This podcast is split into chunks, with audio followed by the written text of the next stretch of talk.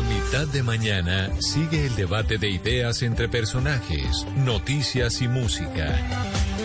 Ahora llegan a Mañanas Blue Oscar Montes, Ana Cristina Restrepo, Hugo Mario Palomar, Diana Mejía, Sebastián Nora, Mariana Palau, Gonzalo Lázari, Eduardo Hernández y Camila Zuluaga.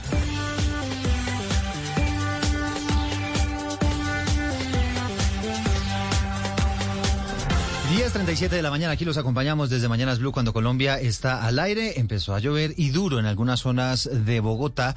Lamentablemente los aguaceros que se traducen después en trancones, que es lo que ocurrió esta mañana, lo que ocurrió anoche y posiblemente ocurra hoy. Sobre todo ustedes saben que los viernes pues se complica el tráfico. Así que si tiene alguna cita, algún pendiente, sepa que ya empieza a llover, que puede haber más trancones de lo normal y que debe destinar más tiempo del normal también para su destino.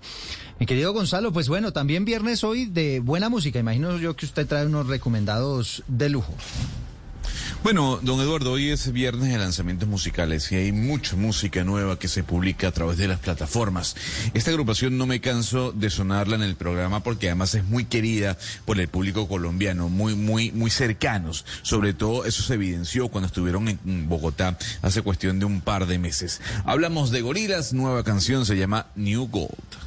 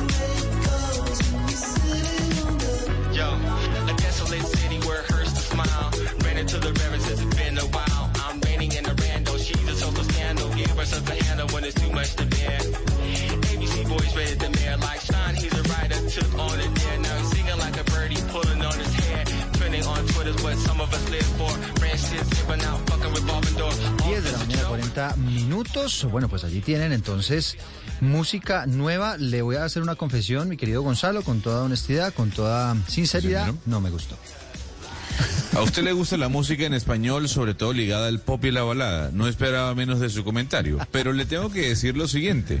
Gorilas es una banda muy, pero muy querida por los colombianos. Demasiado.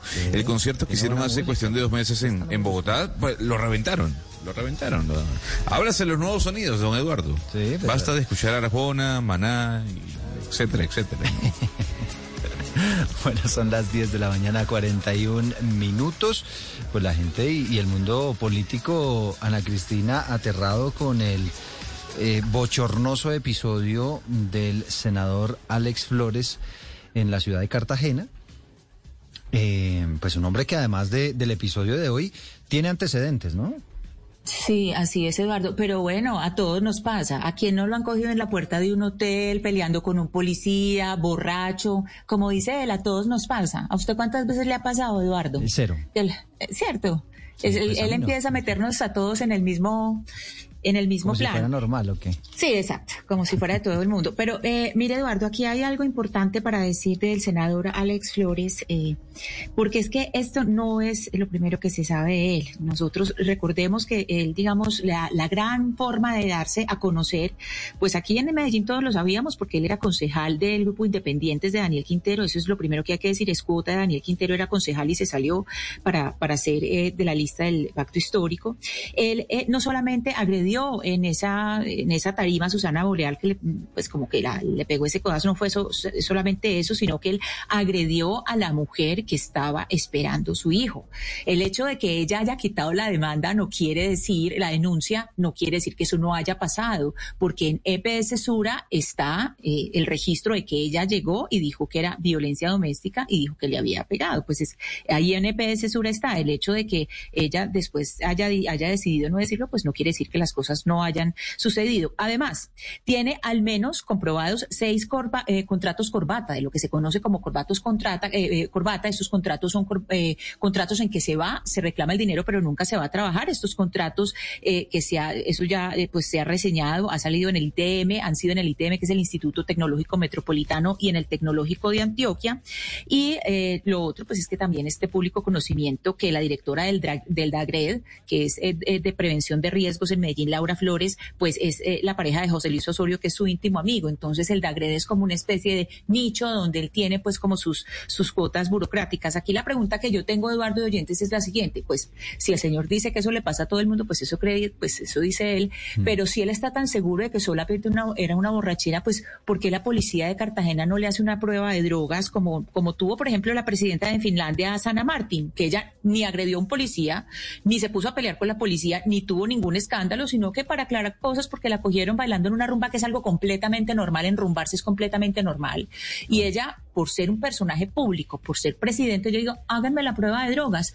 Mm. Si Alex Flores dice que era una rumba tan normal y que es su vida privada y todo, pues por decencia, siga este buen ejemplo y hágase una prueba de drogas. Le pregunto yo a Ana Cristina, eh, ¿haría igual la diferencia? ¿Esto tendría una consecuencia diferente?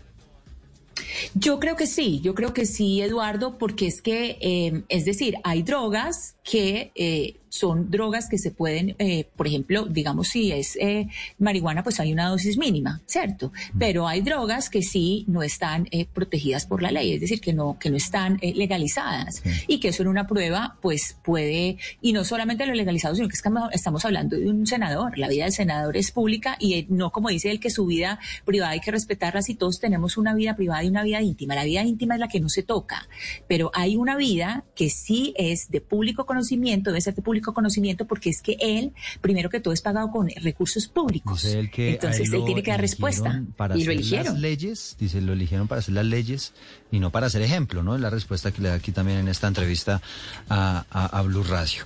Sebastián Nora. Es que Sí, además eh, hablamos, eh, Eduardo, de una carrera corta, pero que ha tenido varios incidentes. De pronto los oyentes no se familiarizan todavía con Alex Flores. Él era la mano derecha de Daniel Quintero y cuando era concejal, pues primero eh, quedó inhabilitado por el Consejo de Estado, perdió la investidura de concejal porque él fue contratista. Usted sabe que uno para ser funcionario público, ser concejal, seis meses antes no podía ser contratista de, ninguna entidad y se demostró que sí fue. Y él perdió la investidura. Aún así lo ponen en la lista del pacto histórico. Y en este tema de incidentes de madrugada, de noche, de alcohol, recordarán Ana Cristina que él eh, pues estrelló dos camionetas oficiales en menos de un año uno de los incidentes, tengo entendido que fue en la entrada, en el portón de una finca muy grande en Río Negro, como a las 4 o 5 de la mañana, que es a la misma hora en la que tuvo el incidente, Eduardo, con este policía ayer. Para sumarle al prontuario, ¿no? Hugo Mario, ¿quiere decir algo? Regáleme un segundo. No, es que si, si, Eduardo, si un senador de la República se cree con el derecho de insultar, de maltratar, de agredir verbalmente a un policía, porque según él eso es humano, pues ¿qué se puede esperar de, de un ciudadano del común? Lo que quiero decir es que un, un, congresista de la República debería ser un ejemplo, debería ser un ejemplo para sus electores y para los, los demás ciudadanos. Ahora, este hombre con los antecedentes que menciona Ana Cristina, de maltratador de mujeres y demás, ¿cómo llega al Congreso? ¿Quién eh, eh, le, le permite una curule en la lista del pacto histórico? Es la gran pregunta. ¿Fue el alcalde de Medellín? ¿Fue el, el presidente Petro o quién Ana Cristina? Porque yo, yo no estoy seguro de que él tenga los votos para ser senador. Lo que pasa es que lo incluyeron en una lista cerrada. Exacto, fue por la lista cerrada. Correcto, fue por la lista cerrada y porque él es pues íntimo amigo de Daniel Quintero, como Daniel Quintero era, era su concejal. Pero mire, más allá de eso, otra cosa. Él estudió eh, Derecho en la Universidad de Medellín y él, eh, pues en vez de hacer el trabajo de grado, él dijo que le valieran eh, su trabajo pues de, concejal como trabajo de grado. Y en la Universidad de Medellín, y esto pues lo verifiqué directamente con la Universidad de Medellín, le dijeron, no señor, usted tiene que pues tiene que presentar eh, un trabajo de grado, tiene que hacer un, un paper. Entonces, eh, él quería pues que, se le diera como un trato especial por ser concejal, que se le permitiera graduarse. Después eh, presentó un paper que fue rechazado por la universidad, es, decir, no cumplió con los requisitos, y después se lo publicaron en la Universidad de Cartagena, en una revista de, la Universidad de Cartagena. Es eh, un artículo y pues ahí eh, prácticamente pues él, él quería como brincarse una norma eh, y, ese, y esa norma pues, pues no se puede, no se puede brincar, porque si usted está haciendo una carrera, pues todos se tienen que graduar. Si usted sea un concejal, senador o lo que sea, pues todos se tienen que graduar bajo los mismos, pues bajo las mismas condiciones. Claro. No, larguísimo prontuario, Oscar, de, de este señor Alex Flores, que insistimos, para quienes no se han enterado, el último episodio, el último capítulo tiene que ver con la agresión a policías, diciéndoles asesinos, insultándolos en medio de una borrachera, dice la policía de Cartagena, porque estaba intentando meter a un hotel, al Hotel Caribe de Cartagena, a una mujer sin el debido registro. Y eso fue lo que causó el, el encontrón. Oscar. Eduardo, mire, vergonzoso, lamentable desde todo punto de vista el espectáculo que brindó el señor Flores. Y además esta mañana lo escuchamos todavía en estado de alicoramiento, por lo menos. Pero mire una cosa que es grave también, y yo creo que ahí está el pecado enorme que cometió este señor en medio de tantas las barbaridades que hizo. Injuria y calumnia contra servidores públicos. Es que este señor no le puede decir a un agente de la policía asesino, ladrón. No lo puede decir tendrá que probar que ese uniformado que estaba que le estaba que lo estaba requiriendo y que se portó de una manera decente porque lo trató de, una forma decente fue es un asesino y es un es un ladrón entonces yo creo que ahí sí va a tener que el señor Flores dar, dar ejemplo de comportamiento, porque lo, lo, cierto es que uno le está pidiendo muchísimo a estos nuestros honorables padres de la patria, más de lo que dan. Ya hemos escuchado de, de, labios de Ana Cristina, de Hugo Mario, de Sebastián, el, prontuario del señor Flores. Pero es que, también tiene que respetar a las autoridades. es que el señor, es el otro ejemplo, Eduardo, de usted no sabe quién soy yo. Y habrá ah, que ver. De, alguna forma le está diciendo al policía, usted no sabe quién soy yo, usted no sabe con quién se está metiendo. Y ojo, Eduardo, que mire, en Colombia los senadores, los parlamentarios tienen mucho poder Ojalá que estos funcionarios, estos agentes de la policía que lo requirieron para que, para que eh, se comportara como debería comportarse cualquier ciudadano, no vayan a terminar pagando las consecuencias de una persecución por parte del señor Flores. Habrá y además, eh, hay, algo. Si le va igual de bien a un congresista que agreda y que insulta a un policía en otros países, ¿no? Aquí lo que vemos es que la autoridad, pues acata sacar su celular y empezar a grabar al señor borracho, que no sé si ustedes notaron en el video que además el señor Flores saca su, su celular a grabar al policía como si fuera el policía el que estuviera teniendo un mal comportamiento. Él de hecho esta mañana todavía está convencido que él fue víctima de una agresión de la policía. Ah, sí, hoy estaba diciendo que él no quería que sancionaran a la policía, que no, que él no está diciendo que sancionaran a la policía. Pero mire, Eduardo, hay una cosa, es que él se está escudando diciendo que los que lo están criticando es porque son de derecha y porque son contra él. Me temo mucho decirle al señor Alex Flores que la gran tristeza es que en esa lista cerrada pudieron haber estado personas dignas, decentes y absolutamente capaces de ocupar esa curul de la izquierda antioqueña, que ha sido la izquierda más victimizada de este país. Y que es una verdadera tristeza que Gustavo Petro se haya dejado meter este paquete en la lista del, pacto histórico. Y que sepa que hay personas que somos de pensamiento de izquierda y que dejamos de votar en esa lista solamente porque tenía Alex Flores, porque es indigno que insulte de esa manera la izquierda antioqueña que ha sido tan victimizada y que ha tenido personajes tan importantes para que él metiera un paquetazo de estos. Mm.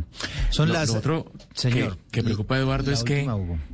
Sí, no, es que, que ese discurso de odio contra la policía siga haciendo carrera en el país. O sea, mucha gente todavía trayendo a colación, eh, como en el caso de este senador, episodios del pasado eh, paro nacional, de las protestas, en donde seguramente hubo hubo excesos por parte de algunos miembros de la policía, pero son casos particulares, individuales, algunos denunciados, de pronto otros no, pero no, no puede usted generalizar y no puede usted, y menos un senador de la República, estar emitiendo ese tipo de expresiones de odio contra una institución que finalmente pues representa la, la autoridad legítima del país, la Policía Nacional. Entiendo que esa visita del senador Flores ocurre en el marco del Congreso Nacional Minero y fíjense que hoy hay propuesta del presidente del Senado, el, el doctor Roy Barreras, que está planteando la posibilidad de que haya ley seca para los parlamentarios en los encuentros regionales. Son las 10 de la mañana, 52 minutos. Oiga, Gonzalo, ¿cómo así que le van a meter ahora sí ya publicidad a Netflix? ¿Cómo va a funcionar eso? No, bueno, a ver, le, le, ayer estábamos hablando de Twitter, ¿no? Esto es una prueba, don Eduardo. Una uh -huh. prueba que va a arrancar el primero de noviembre no lo va a afectar a usted. Yo sé que usted tiene Netflix. ¿Por qué? Porque esta prueba va a comenzar a partir de esta fecha, el primero de noviembre, pero va a estar disponible, si es que lo podemos llamar así, en Estados Unidos, Canadá, eh, Alemania, Francia y el Reino Unido. ¿Qué va a pasar? Pues usted sabe que Netflix se ha aliado con Microsoft. Microsoft va a ser la compañía al final que eh, cree todos estos spots publicitarios. Eh, pues bien, usted va a tener que pagar más, don Eduardo. Usted va a tener que pagar más.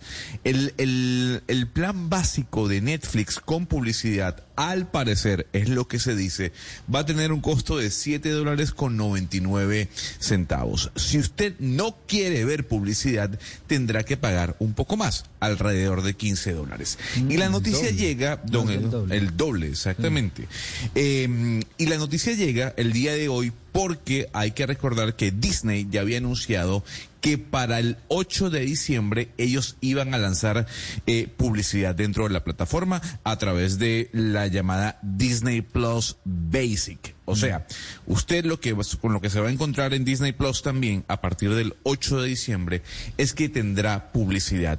Y si usted quiere evitar ver la publicidad, tendrá que pagar más. Y esa publicidad, Gonzalo, ya se sabe cómo va a estar planteada, si de pronto va a ser el momento en que usted entra a la, a la plataforma, pone un contenido, le sale una publicidad, o inclusive si usted está viendo una serie, habrá momentos en la serie que tienen un corte de comerciales y vuelve usted como en la televisión.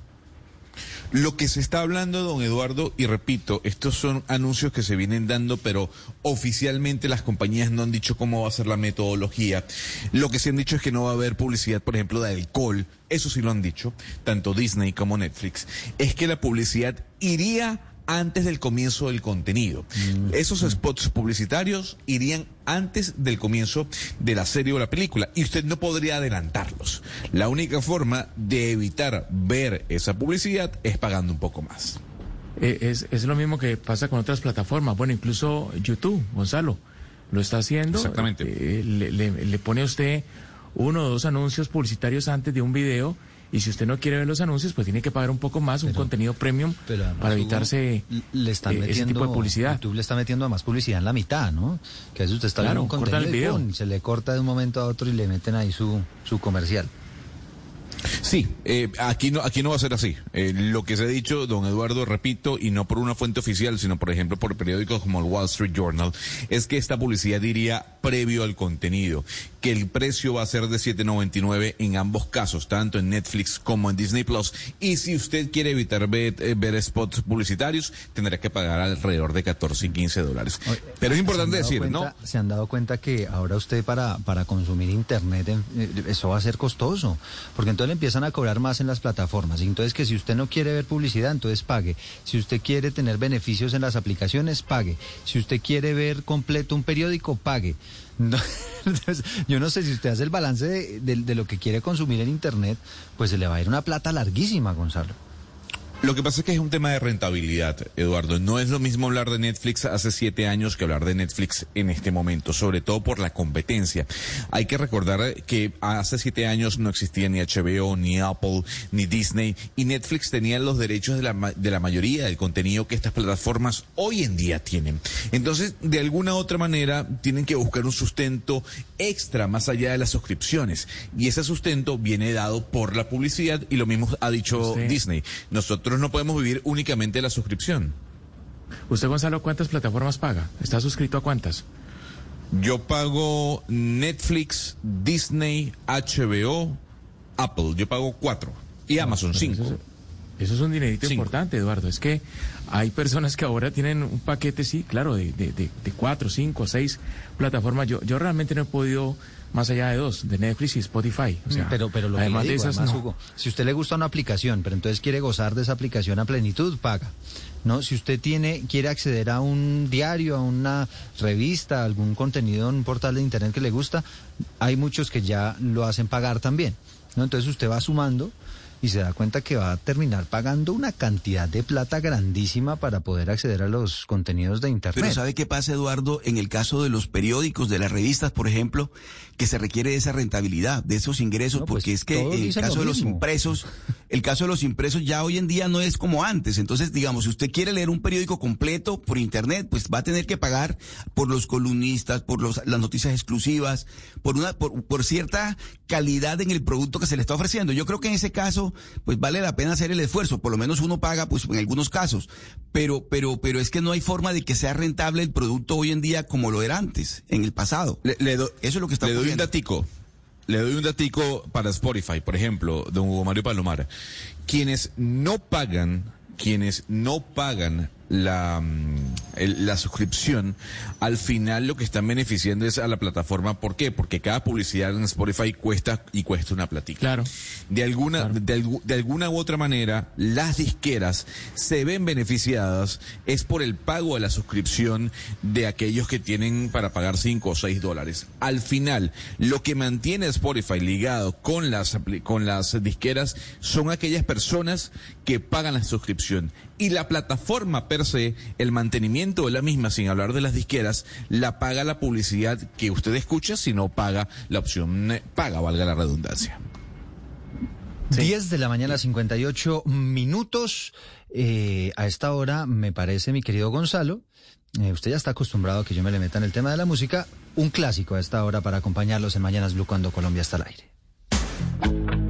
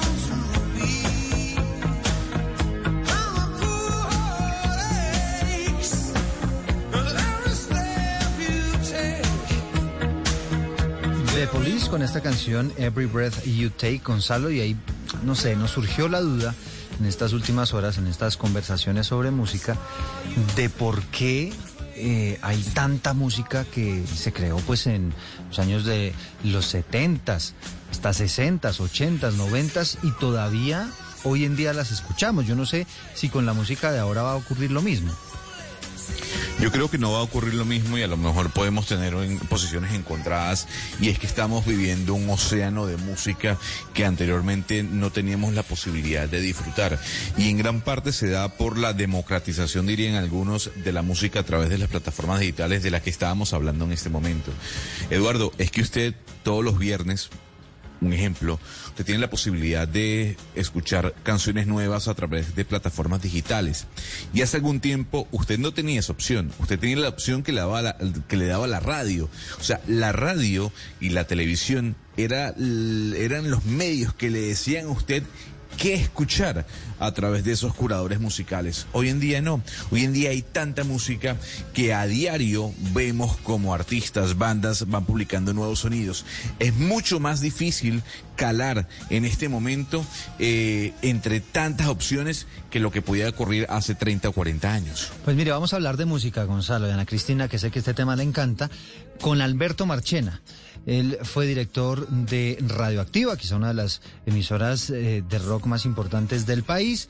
Un hombre que trabajó con Universal Music. Es un hombre que hoy en día tiene un podcast bien interesante para que no se lo pierdan que se llama Rock a Domicilio con todas esas historias que hay detrás de la creación de muchas de estas canciones que son clásicos eh, de, de hoy siempre. Además, digamos, no solamente rock, él también habla ahí de, otros grupos, de pop, en fin, es un apasionado por la música y lo hemos invitado a nuestro programa. Eh, Marchena, Marche, bienvenido.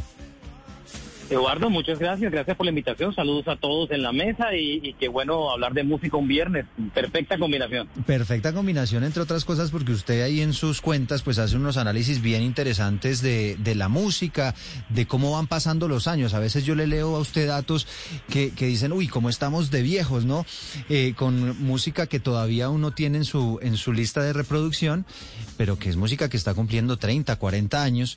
Y se pregunta uno, ¿será, eh, Alberto, y quisiéramos eh, conocer su concepto, que va a pasar lo mismo dentro de 30, 40 años, por ahí en el 2040 estaremos escuchando música que se creó en el 2000 o 2010? Yo creo que no exactamente de la manera como escuchamos nosotros la música eh, hoy en día del pasado, retro, o en los 70s, 80s y 90s. Yo creo que va a ser diferente. Yo creo, yo coincido mucho con lo que hablaban incluso antes de, de yo salir al aire, y es, yo creo que el, el consumo de medios eh, cambió mucho la, el, consumo de música y, y la capacidad de, de que esas canciones se vuelvan eternas o no. Miremos el panorama de los de los años 80 para irnos muy lejos, para no irnos muy lejos. El, bueno, muy lejos son 40 años. Eh, 80 eh, uno básicamente consumía música oyendo la radio, los hits que le dictaba la radio eran los hits del momento, la canción que aparecía de número uno del top 40 era la número uno que todos aceptábamos o la que aparecía de número uno en Billboard era la número uno en general. Eh, veíamos videos en MTV y los videos que más rotaban en MTV considerábamos que éramos los que eran los éxitos y una que otra revista que le llegaba uno ahí. Entonces, digamos que en resumen eso era lo que eh, eh, lo que daba un resumen general de lo que era un éxito, de lo que era una canción importante. Hoy en día el panorama es totalmente diferente. Hoy el panorama, eh, la mayoría de la gente consume las canciones en las plataformas de streaming, ya sean Spotify, Apple, Deezer, la que finalmente cada uno quiera. Cada uno eh, oye lo que quiera. Los canales de, de, de videos no existen. Hoy existe una plataforma como YouTube y uno va a buscar ahí lo que finalmente quiere. Eh, el Internet está lleno de millones de opciones de, música y de estilos y de canciones. Entonces, la realidad es muy diferente a la del pasado. A uno antes le dictaban lo que eran los éxitos. Hoy los éxitos, digamos que hay algunos que son universales, ya que son trascienden y suelen ser muy grandes, pero en general hoy cada uno tiene sus propios éxitos. Entonces, eso hace que a futuro consolidar, si yo le digo cuál van a ser los éxitos, estamos en el año 2040, dígame, recuérdeme cuáles fueron los éxitos del 2022. Cada uno va a tener sus propios éxitos cada uno va a tener su propia visión de las cosas y eso cambia automáticamente todo, todo el panorama. Se las pongo igualita en televisión. Eh, hoy en día Ibope o cualquiera de estos sitios de, de, medición de sintonía le dicen la serie más vista en Colombia es tal novela de tal canal. Bueno, eso es relativo porque yo veo hoy, yo no veo televisión, sino que yo veo eh, eh, plataformas de streaming como Netflix o App o las que sean y para mí son esas las que son las que yo veo. Entonces, es un paralelo entre la música y cómo consumimos hoy televisión para que vean que cada uno tiene hoy su gusto personal eh, que dicta lo que realmente es un éxito. Entonces, eso hace que la capacidad de que los éxitos sean universales sean mucho menor hoy en día que lo que sucedía hace 30, 40, claro. 50 años, ¿no? Ahora, Alberto, lo que podemos hablar es que la tecnología nos ha ganado y nos ha ganado sobre todo al ser humano. Y se lo digo porque hablábamos al inicio de la conversación sobre esa curaduría y esos curadores que te recomendaban qué escuchar, qué sonido descubrir o incluso la canción que iba a ser un éxito en un futuro muy cercano. Eso no ocurre hoy en día. Hoy en día vemos que la curaduría va a través de inteligencia artificial en playlist en diferentes aplicaciones o incluso en TikTok. ¿Crees que a quienes hacemos vida dentro de la radio, musicalmente hablando, las tecnologías nos ganaron? Yo más allá de que que lo que ganaron o no, es un tema de masividad, insisto. O sea, por ejemplo, hoy el prescriptor más grande de éxitos en el mundo, curiosamente, es TikTok. TikTok ha hecho, se, ha convertido en la máquina de hacer éxitos más que cualquier emisora de radio cualquier canal de televisión. Eh, yo diría que, que, simplemente eh, la radio, sobre todo la radio musical, sigue muy apegada a unas reglas clásicas muy del pasado. Eh, y así y, así fue, digamos que enseñaron a la gente de la radio a trabajar de esa manera. Yo que trabajé muchos años en radio, a la gente le da miedo romper ese molde de oír las mismas 5 o 10 canciones. Hoy en día los programadores de radio están trabajando, como tú mismo lo has dicho, al revés. O sea, se fijan qué canciones son éxitos en una lista de Spotify o qué está sonando eh, o qué éxito se volvió eh, viral a través de TikTok o qué éxito se volvió viral a través de los stories de, Instagram y- y los transfiere como un éxito. Ya la radio como tal se volvió poca prescriptora de éxitos, o sea, ya es más bien, eh, eh, es un canal de mirar que está pegando en otros medios digitales para llevar ellos a la radio, van un poco tarde. Eh, y además hay que entender que hoy la gente también consume la música mucho más rápido, ¿no? O sea, ustedes recuerdan que antes un disco duraba un año y medio, uno, dos años, uno tenía un año y medio, uno compraba, los que vivieron los 80 se compraba un álbum de Phil Collins y se demoraba año y medio sacando éxitos de un disco de Phil Collins. Hoy en día usted saca un disco y un disco se consume en dos meses, ya en dos, tres meses el disco está muerto porque todo el mundo lo oyó al mismo tiempo y, y se quemó. Entonces yo, yo Sí. diría que, que, que en eso nos ganaron, la, la- pues, la- lo digital balance ya. Hay, hay algo, señor Marchena, que yo me pregunto, sobre todo de los 70 y los 80, hay ciertos géneros que, que a uno le parece que se murieron, que tuvieron una gran época, y le quiero poner el, el ejemplo del punk. Y uno ve en muchas paredes el punk no ha muerto, el punk no ha muerto, pero uno ve eh, de todos modos que no vuelve a surgir otra Patti Smith, no vuelve a surgir otro grupo como The Clash o de Sex Pistols o Ramones, es decir, hay, hay una, una, uno dice, no, es que no, ¿qué pasó con ese género? ¿Qué pasa con ciertos géneros? Es que se mueren, es que hay otros grupos que no son capaces de trascender, en eso tienen que ver las plataformas, porque mueren los géneros.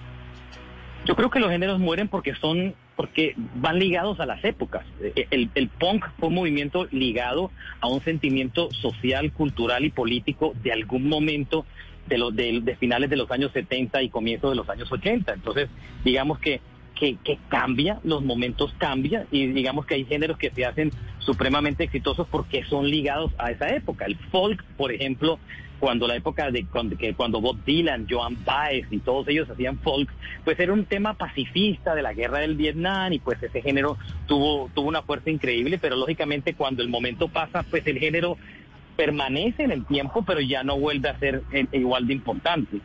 Yo creo que son épocas que van ligadas a movimientos sociales y culturales justos del tiempo y que no necesariamente mueren porque el, porque el punk siempre va a encontrar algo porque, porque protestar o, o anarquizar, por así decir, pero ya no, ya no con la misma importancia que tuvieron en el momento que nacieron y la razón por la que fueron creados. ¿no? Alberto, le- mire, mire este clásico que le estoy poniendo hasta ahora, para que lo disfrute.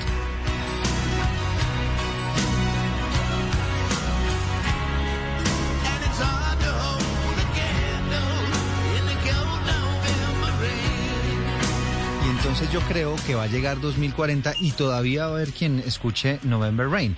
Y aquí mi pregunta es, Alberto, ¿hay un tema de calidad detrás de todo esto o no necesariamente? Yo creo que sí hay un tema de calidad, admito que hay un tema de calidad, pero creo que también hay un tema de universalidad, insisto. En esa época todos oíamos November Rain, los que nos gustaba y los que no, los que no nos gustaba el rock. Eh, hoy, por ejemplo, Guns N' Roses sigue sacando canciones. Eh, malas o mejores que antes es, es relativo, ¿cierto? Ya es, no, ya son meterse en otra historia, pero ya la gente ya no son universales, ya no era como antes que sonaba en todas las emisoras de radio, que sonaba en todos los canales de videos. Entonces, hoy lograr ser universal con un éxito es, es muy difícil, pero es que miren, le pasa inclusive hasta la música local. O sea, si ustedes se pueden acordar de cuando Carlos Vives sacó La Tierra del Olvido, pues La Tierra del Olvido en Colombia fue un éxito eh, a, nivel de país. Mm. Hoy Vives saca canciones que pueden ser igual, mejor o no, o no tan buenas como antes, eso ya es un tema de insisto personal, pero, pero, pero son un éxito dentro de un grupo de personas, no logran eh, ese marco tan grande, porque cada uno está escuchando una música diferente. Hay unos que oyen reggaetón, otros oyen que oyen metal, otros, entonces es muy difícil unificar a todo el mundo y como hoy todo el mundo puede obtener lo que quiera a través de las plataformas de música, ya nadie depende de nadie, entonces lograr poner de acuerdo a todo el mundo en, en, en lo que es un éxito es muy difícil. Pero Entonces, un November Rain en 20 años no. Hoy, hoy será muy difícil lograr un November Rain para que en 20 años sea igual exitoso. Es, es imposible, es, es muy complicado. es muy Serán muy difícil. pocas canciones lo que lo logren. Y, y qué pesar, ¿no? Porque es al final eh, el fin de una época. Ahora, tenemos este tipo de fenómenos que quiero que escuche aquí a continuación. Yeah, yeah, yeah,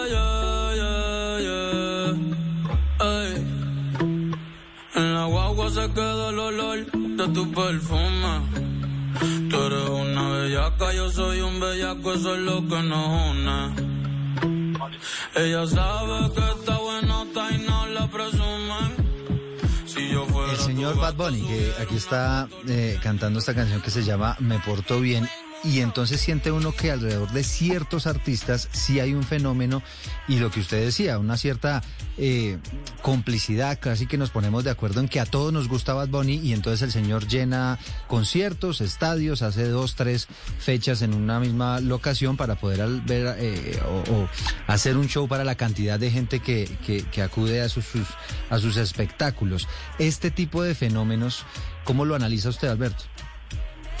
Primero que todo, no es un fenómeno que nació de la radio. Bad Bunny no es un fenómeno radial, a comenzar por ahí. Y la forma más clara de explicarlo es que si usted mira la plataforma de Spotify de Bad Bunny, hay 10 y 12 canciones sonando al tiempo. No hay ninguna emisora de radio que pueda soportar sonar 12 canciones de Bad Bunny al tiempo. O sea, se han vuelto éxitos de manera digital, porque la gente le gustó al artista y oyó y lo disfrutó.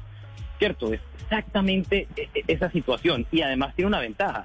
Eh, eh, es música para bailar. La gente siempre dice cuándo va a morir géneros como el reggaetón. No van a morir, porque, porque, porque la música latina siempre necesita un género que le genere baile, que genere, que genere fiesta, ¿cierto? Y, y, y- digamos que lo ocurrió con la salsa, ocurrió con el merengue, ocurrió con cualquiera de los géneros que ustedes quieran, pero el reggaetón, digamos que hoy es el que ocupa el espacio de la música de baile. Y estas canciones se hacen exitosas porque son las canciones que la gente baila o como yo diría hoy en día, perrea en todos los sitios. eh, y, y por eso es que son éxitos. Si serán éxitos o no en 20 años, sí, tal vez serán éxitos para la gente que los bailó, para la gente que le gustaba ese género. Para otra gente no les va a gustar ni por ningún lado, cosa que era diferente en el pasado. A mí yo no era muy fan de las canciones de Rafael, pero si usted me pone una canción de Rafael de hace 20, 25, 30 años cuando eran éxitos, pues las oí, me tocó oírlas porque tocaban en la radio y me las sé y hasta las puedo cantar.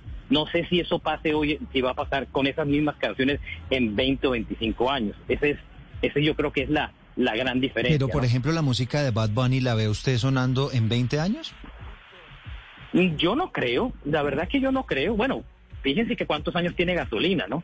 Eh, que ya creo que ya llegó a los 20 años. Eh, pero, pero igual, o sea, uno oye gasolina y se divierte y la quiere oír una vez, pero yo no, yo no me imagino Pero- cuántas personas tienen gasolina en su playlist hoy en día, ¿no? Marche, Entonces, no quiero que no quiero que se sienta mal, pues porque yo también a veces me siento así, pero le cuento que usted le pregunta por gasolina a las nuevas generaciones, a los muchachos de 18, No tiene ni 19, idea. 20 años, ya ya gasolina, es decir, eh, ma- voy más allá. Daddy Yankee ya en esas generaciones muy poquito. sí, no, no, no, ya Daddy Yankee eso ya clásico, por supuesto. Entonces, Clásico. eh, eso, eso nos da eso nos da una sensación de que esa música pues eh, eh, la oirán los que oyeron en, esa época esa generación. Cosa que pasa cosa que pasa diferente con géneros como el rock cierto Led Zeppelin siempre suena no porque a mí me gusta el rock pero Led Zeppelin siempre será Led Zeppelin y siempre habrá una generación nueva que oiga Led Zeppelin y siempre habrá una generación nueva que, que oiga U2 y una generación nueva que oiga Black Sabbath. O sea eh, el rock y ciertos géneros musicales igual que el jazz. Todo el mundo que en un momento dado se enganche con el jazz va a volver a oír a Mal Davis, ¿cierto? O alguien que le guste la salsa y que aprendió a oír salsa. Hay gente muy joven que le gusta la salsa y tiene que pasar por Willy Colón y Rubén Blades y no, no ha vivido nada en la vida. Eh, son géneros que musicales tan ricos que permiten ser revisitados ah, en, en el tiempo. Eso le ocurre, eso, eso, eso le cuesta mucho trabajo con la música bailable. O sea, a los todos, Hubo una generación que rumbió con Ricarena, pero ¿cuántos tienen hoy en su playlist una canción de Ricarena? Sí, la ponen un día que quieren recordar esa época, pero no es el mismo impacto. ¿Cierto? No es el impacto de géneros como el rock o la salsa, que fueron canciones, que fueron musicalmente eh, de un contexto mucho más grande y con implicaciones sociales que, pues, como hablamos hace un rato, hacen que la canción sea mucho más poderosa. Alberto, ¿qué piensas de, de los artistas que hoy pagan en algunas plataformas como YouTube para que se vean sus videos? Siempre ha existido. A ver, vamos a destapar esa caja de Pandora. ¿Sí me entiendes? O sea, la gente siempre en algún momento ha pagado por eso por millones de años. Desde cuando cuando lo, cuando eh, los, los DJs en Estados Unidos empezaban a sonar las canciones de, de With lucky landslots, you can get lucky just about anywhere. Dearly beloved, we are gathered here today to. Has anyone seen the bride and groom? Sorry, sorry, we're here. We were getting lucky in the limo and we lost track of time. No, Lucky Land Casino, with cash prizes that add up quicker than a guest registry. In that case, I pronounce you lucky. Play for free at LuckyLandSlots.com. Daily bonuses are waiting. No purchase necessary. Void where prohibited by law. 18 plus. Terms and conditions apply. See website for details. Elvis, de Little Richard, de Chubby Checker, estaban los promotores independientes que llegaban y le daban plata a los jockeys en algún momento dado y eso siempre pasó. ¿O por qué cree que hoy existe unos premios en TV, en un canal que no pasa videos? Y que la y que simplemente los artistas tocan gratis pues porque son promoción. O sea llámese promoción o llámese como quiera eso eso siempre eso siempre va a existir y que y digamos como ya hoy la radio no es tan importante como era antes o la televisión no era no es tan masiva como antes pues hacen publicidad en medios como los streaming el el, pre-roll que aparece en YouTube antes que suene un video todo ese tipo de cosas no a ver, Marchena, usted hablaba del Zeppelin, de los Stones, que además hay que decir, por lo menos los Stones no pegan una canción desde el 84, ¿no? Pero cuando uno empieza, uno empieza a ver las giras más rentables en el mundo, precisamente no aparecen los artistas del género urbano más allá de Bad Bunny. Vemos a Elton John, vemos a Genesis, vemos a John Mayer, vemos a Eagle, vemos a Coldplay. ¿Por qué estas agrupaciones, tanto de la vieja data del rock como de la actual, siguen siendo las bandas que más facturan a nivel de gira, por encima de la música urbana? Porque tienen, no, el urbano ha empezado a crecer, ya usted ve Bad Bunny ahí charteando. Lo que pasa es que tienen catálogo, tienen catálogo y tienen dinero. O sea, es público con poder adquisitivo. O sea, la gente que hoy en el Zeppelin eh, eh, está uniendo gente de generaciones que hoy tienen un poder adquisitivo muy grande, entonces no les duele pagar una cantidad de dinero por un tiquete.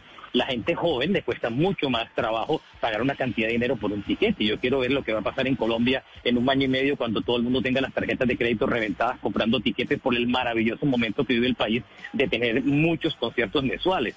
Esa es la diferencia. la música de catálogo es gente con poder adquisitivo que, que ya tiene una vida eh, más estable y que puede gastar más en, entradas, por supuesto.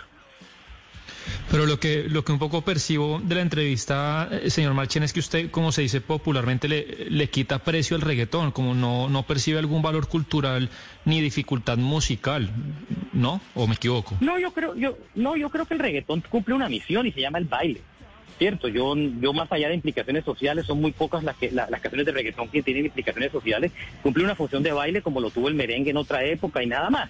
Cierto, lo que pasa es cuando tú pretendes eh, ser más de lo que, de, lo que, de lo que, de lo que no necesariamente es. O sea, eh, el pop, cuando, cuando los artistas se ganaban los premios Grammy, se ganaban grandes discos hechos por Grammys, pero habían otras cosas que no se los ganaban digamos que eso pasa hoy el reggaetón. El reggaetón reclama ganarse los premios, pero también ocurren otras cosas por, por, por otros lados que tienen una calidad musical mucho más grande y más implicaciones sociales y culturales que hacen que sean géneros más, más importantes y de mayor fondo, mayor apreciados, con mayor música o mayor calidad musical. Popularidad no significa calidad.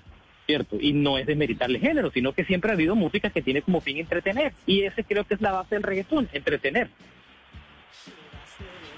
Sí, eh, señor Marchena, uno se pregunta por un verbo que antes se usaba mucho, que era el verbo maletear. Uno sabía que los músicos estaban maleteando su canción, su álbum, se iban de emisora en emisora. ¿Cómo se transformó eso? Es decir, ahora eh, la promoción es de qué manera, es solamente por redes, la, forma, el, maleteo desapareció todavía existe un poco de maleteo, todavía existe, todavía existe esas relaciones públicas que se hacen a nivel de las emisoras, pero hoy en día son grandes campañas de publicidad y acuerdo con las plataformas de streaming, básicamente. Ya es un tema más marcado lo digital. Hoy en día es menos importante la otra parte. Hoy más importante una campaña digital alrededor de una canción, un acuerdo con una plataforma de streaming que necesariamente un promotor maleteando una canción. Pero, pero Pero mire, señor Marchena, mm, digamos que eh, la comercialización es necesaria, se requiere de la comercialización, pero usted no cree que la comercialización ha terminado matando géneros muy importantes, y hablo a nivel nacional, por ejemplo, la música vallenata. Eh, una buena canción requiere un desarrollo y por lo menos son dos minutos, más o menos, dos minutos y medio. Llegó la comercialización y dice, no, solamente usted puede componer una canción que dure un minuto. Y resulta que es porque eso es lo que está viendo los jóvenes, eso, eso, es lo que está gustando. Eh, y resulta que eso, terminó matando los géneros, ¿no cree usted? Eso ha existido por años. Eh, Starway to Heaven nunca fue un sencillo que se lanzó a la radio porque era una canción que duraba siete minutos y pico. Siempre, siempre, siempre ha existido. Eso no, digamos que no es no es tanto una novedad, pero para eso la gente, eso no es problema, porque la gente oye esa música en una plataforma de streaming. Créame, la mayoría de la gente no oye una canción en radio. Yo sé que nos, como trabajamos en radio nos cuesta trabajar, o trabajamos o, trabajan en radio, es difícil entender eso, pero la mayoría de la gente, eh, un éxito, oye lo, oye, lo oye en una emisora de radio y después se va a su plataforma y, y lo, y, lo, y, lo disfruta ahí. Entonces ya el tiempo no es un factor, digamos, eh, importante o no, la verdad. Pues eh, Alberto, que le robamos unos minutos, yo sé usted es un hombre muy ocupado, más usted es médico, ¿no? ¿Anda en consulta ahorita? Sí, sí. Estoy en consulta, estoy entre paciente y paciente. Ahí veo el, el consultorio 7 que me está esperando, así que con mucho cariño me despido de ustedes. el consultorio 7 con la fila larga. un viernes. Eh, el consultorio sí, 7 el día es largo todavía. Alberto Marchena, eh, un hombre muy conocedor de la música, médico como ustedes escuchaban, conversando con nosotros el análisis que él hace sobre lo que está ocurriendo con la música contemporánea y también con lo que Eduardo. pasaba con los grandes clásicos. Alberto, gracias. Un abrazo para todos ustedes. Qué bueno hablar con ustedes. Un, alba- un abrazo. 11-22, Hugo Mario. Eduardo. No, pero hablando de clásicos, como usted se le mete siempre a Gonzalo en su labor de, Ah, usted también de DJ de ese ganas. espacio. No, si me lo permite, yo a Gonzalo cada año le pongo esta canción que es la canción del mes. A ver.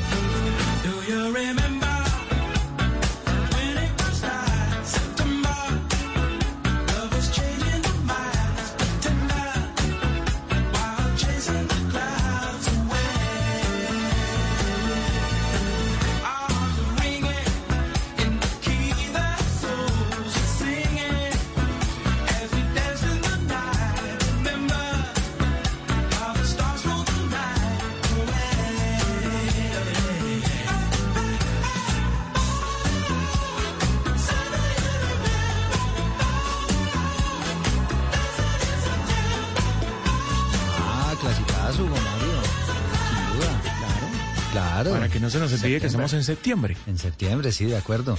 Y esta nos la recomendó Ana Cristina. Mire, escuche este clasicazo también.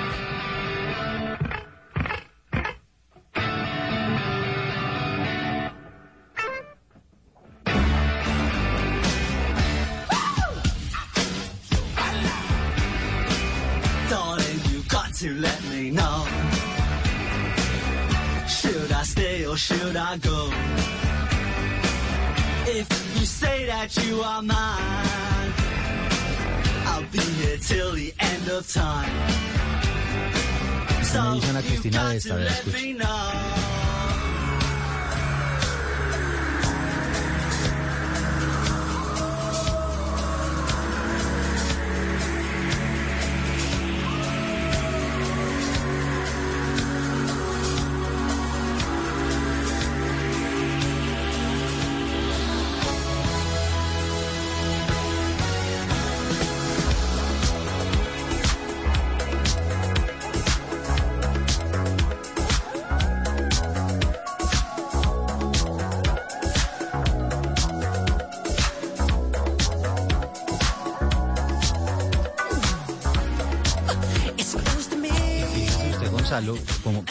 parte del análisis, pues que también, por ejemplo, los grupos musicales le apuntan mucho a tocar canciones viejas, canciones clásicas, porque son las canciones que conoce todo el mundo, ¿no? Y va un poco en, en- en concordancia con ese análisis que hacía usted con Alberto Marchena en el sentido de que hoy en día tocar una canción que conozca todo el mundo es más difícil. Sí, eh, generar ese hit, como bien decía Alberto, eh, es mucho más complicado porque las radios no son las que dictaminan qué es lo que tenemos que escuchar. Y repito, es que hay un océano, don Eduardo, de música que es imposible escucharla toda. Y lo más probable es que seguramente en 10 años eh, el K-pop, por ejemplo, de Corea del Sur sea tan popular como el reggaetón lo es hoy en día. Pero hay que decir, y, y yo alejándome un poco de lo que significa el reggaetón como esa mm, es- e- ese rey en cuanto a género musical del día de hoy, que el pop está más presente que nunca. Es que lo que está pasando con Harry Styles, lo que está pasando con Olivia Rodrigo, lo que está pasando con Billie Eilish, no se veía desde hace muchos años. Hace 10 años lo que marcaba la pauta era la, la música electrónica con Rihanna, David Guetta, etcétera, etcétera. Ahorita vemos que hay algo llamado pop nuevamente en el número uno de las listas junto con el reggaetón o la música urbana. Y, y además vemos también artistas importantes, ¿no? Que no sé hasta qué punto usted eh, esa música trascienda. Puede ser que usted se encuentre más adelante una música de Adele que todavía se escuche, de, esos artistas que usted está diciendo que, que son muy virtuosos y que a lo mejor todavía alcanzan a meterse en esa colada de, de- artistas que van a dejar clásicos. Le tengo la suya también, Oscar. Vea.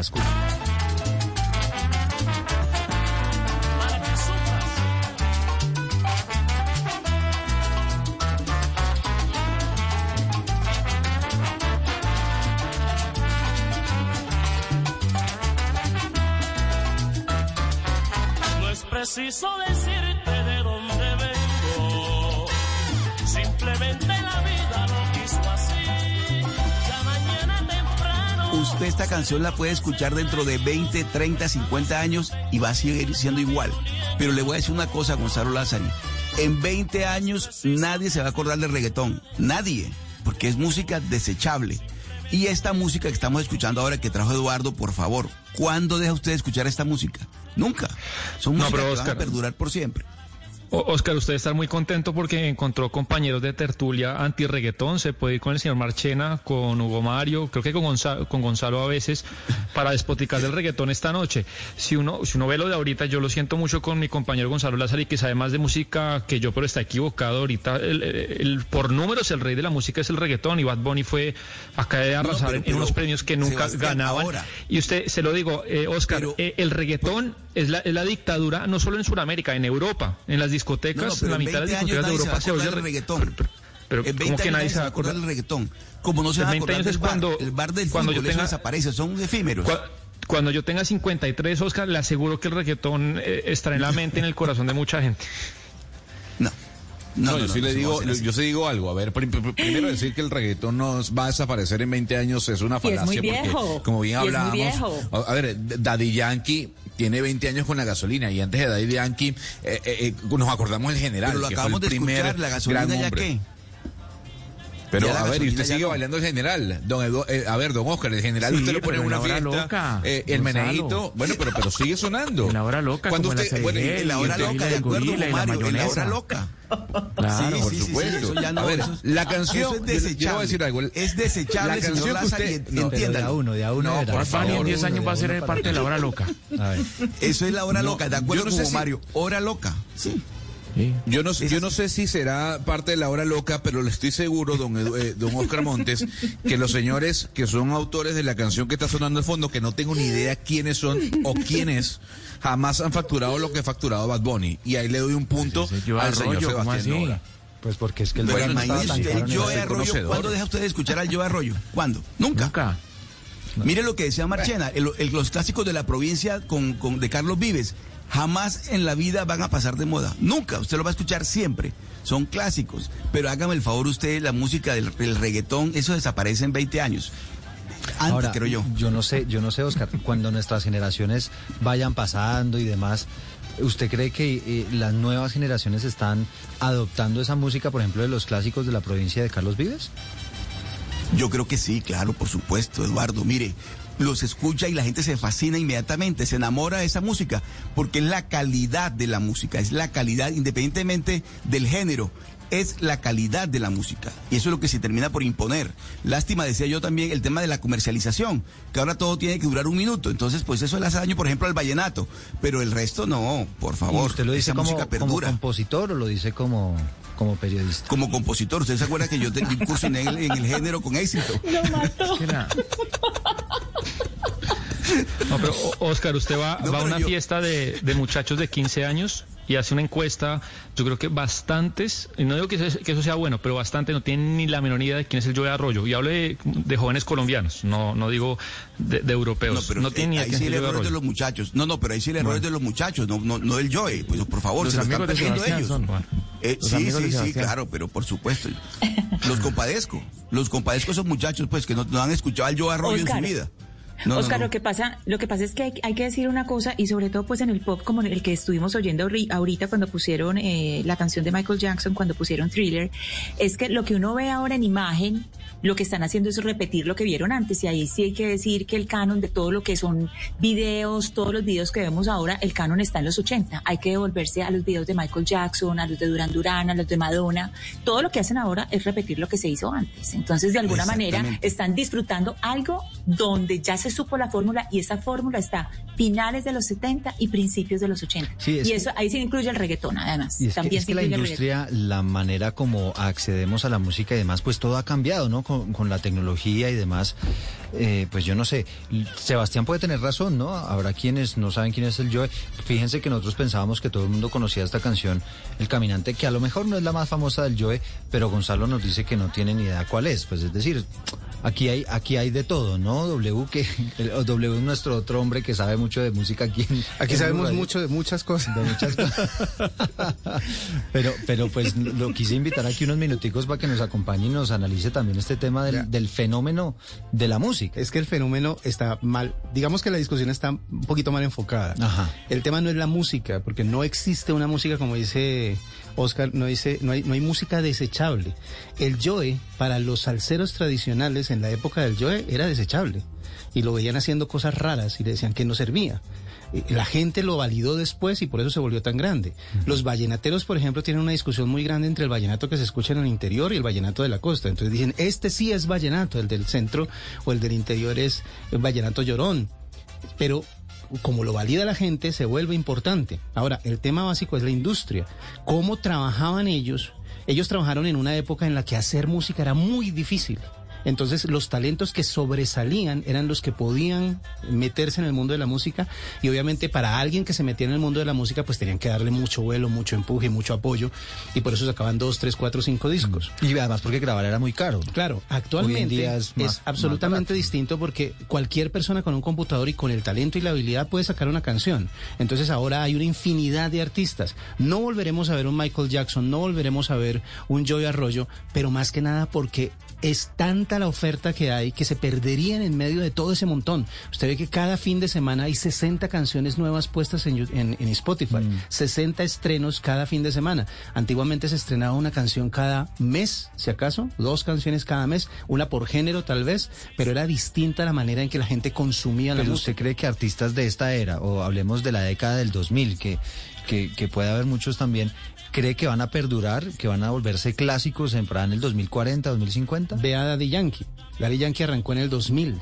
Llevamos 22 años de Daddy Yankee. Y a este y en el día de hoy está llenando dos veces el arena, el live en Bogotá y la pero, gira. pero ya con público un poquito más adulto contemporáneo. Claro, pero llevamos 22 años de reggaetón. Y hace 22 años que yo estuve presente en el momento en el que nació el reggaetón, todo el mundo decía lo mismo. El reggaetón se va a acabar y va a morir en, en un año, en dos años, tres años. Llevamos 22 años oyendo lo mismo. Ahora, Se transforma y hace otras Claro, cosas. El Y- reggaetón y- como tal ya no existe y lo dijo uno de los creadores del reggaetón, que fue el Chombo, el famoso productor Rodney Clark, el panameño, fue uno de los que participó en el nacimiento del, del reggaetón y él mismo lo dijo, el reggaetón ya se murió, el reggaetón de la mata, como dicen ellos, el reggaetón original ya no existe. Lo que existe es lo que se conoce o lo que él llamó el tumpa tumpa, que es el beat, el ritmo, y a eso se lo han agregado a todo. Entonces cuando le preguntan tumpa, a él, tumpa es tumpa, tumpa, tumpa, tumpa. Ese es el tumpa tumpa. Y todo lo que tenga ese beat, ese patrón rítmico, se vuelve o le dicen reggaetón. Es como Es decir que pegajoso, cualquier y canción además además es pegajoso. Claro, ¿por qué? Porque lleva los patrones del corazón. Así palpita un corazón.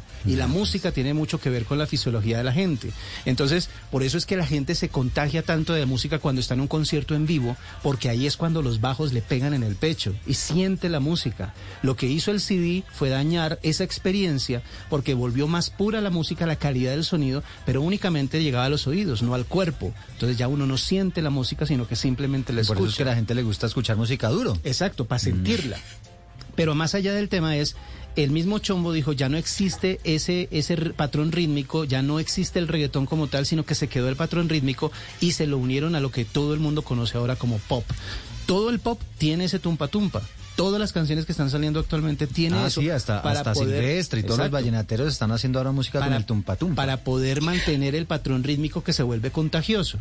Entonces, y que uno termina cantando a lo que no le gusta. Uno dice, uno está en cualquier partido y uno, porque estoy cantando esto si me aterra esa canción? es porque se le, le queda a uno pegado. Hay, hay, un, hay muchos tratados psicológicos sobre cómo la música eh, se queda en la cabeza. Y ahí hay, hay una vaina que se llama Hook Theory que habla acerca de, cuánta- de las combinaciones de ritmos y de sonidos que hacen que usted no pueda sacarse una melodía de la cabeza. Ese es el éxito de Bad Bunny. El éxito de Bad Bunny es que tiene, tiene ciertos hooks, melodías. ciertos ritmos unidos o ciertas melodías unidas que después de que usted las escucha se le quedan como, haga de cuenta, eh, la comparación es esta, mire al sol. Si usted puede mirar al sol un segundo, cuando cierra los ojos lo sigue viendo. Y cuando parpadea, a mí- lo va a seguir viendo en todas partes. Es exactamente lo mismo El- el con la música. El efecto Yo- es el ahora, mismo. que se vuelva clásico no sabemos, ¿no, Eso Hugo es otro tema. Sí, no, yo tengo una que como dice W, no me sale de la cabeza. Hace 40 años que esta canción no me sale de la cabeza, escúchela.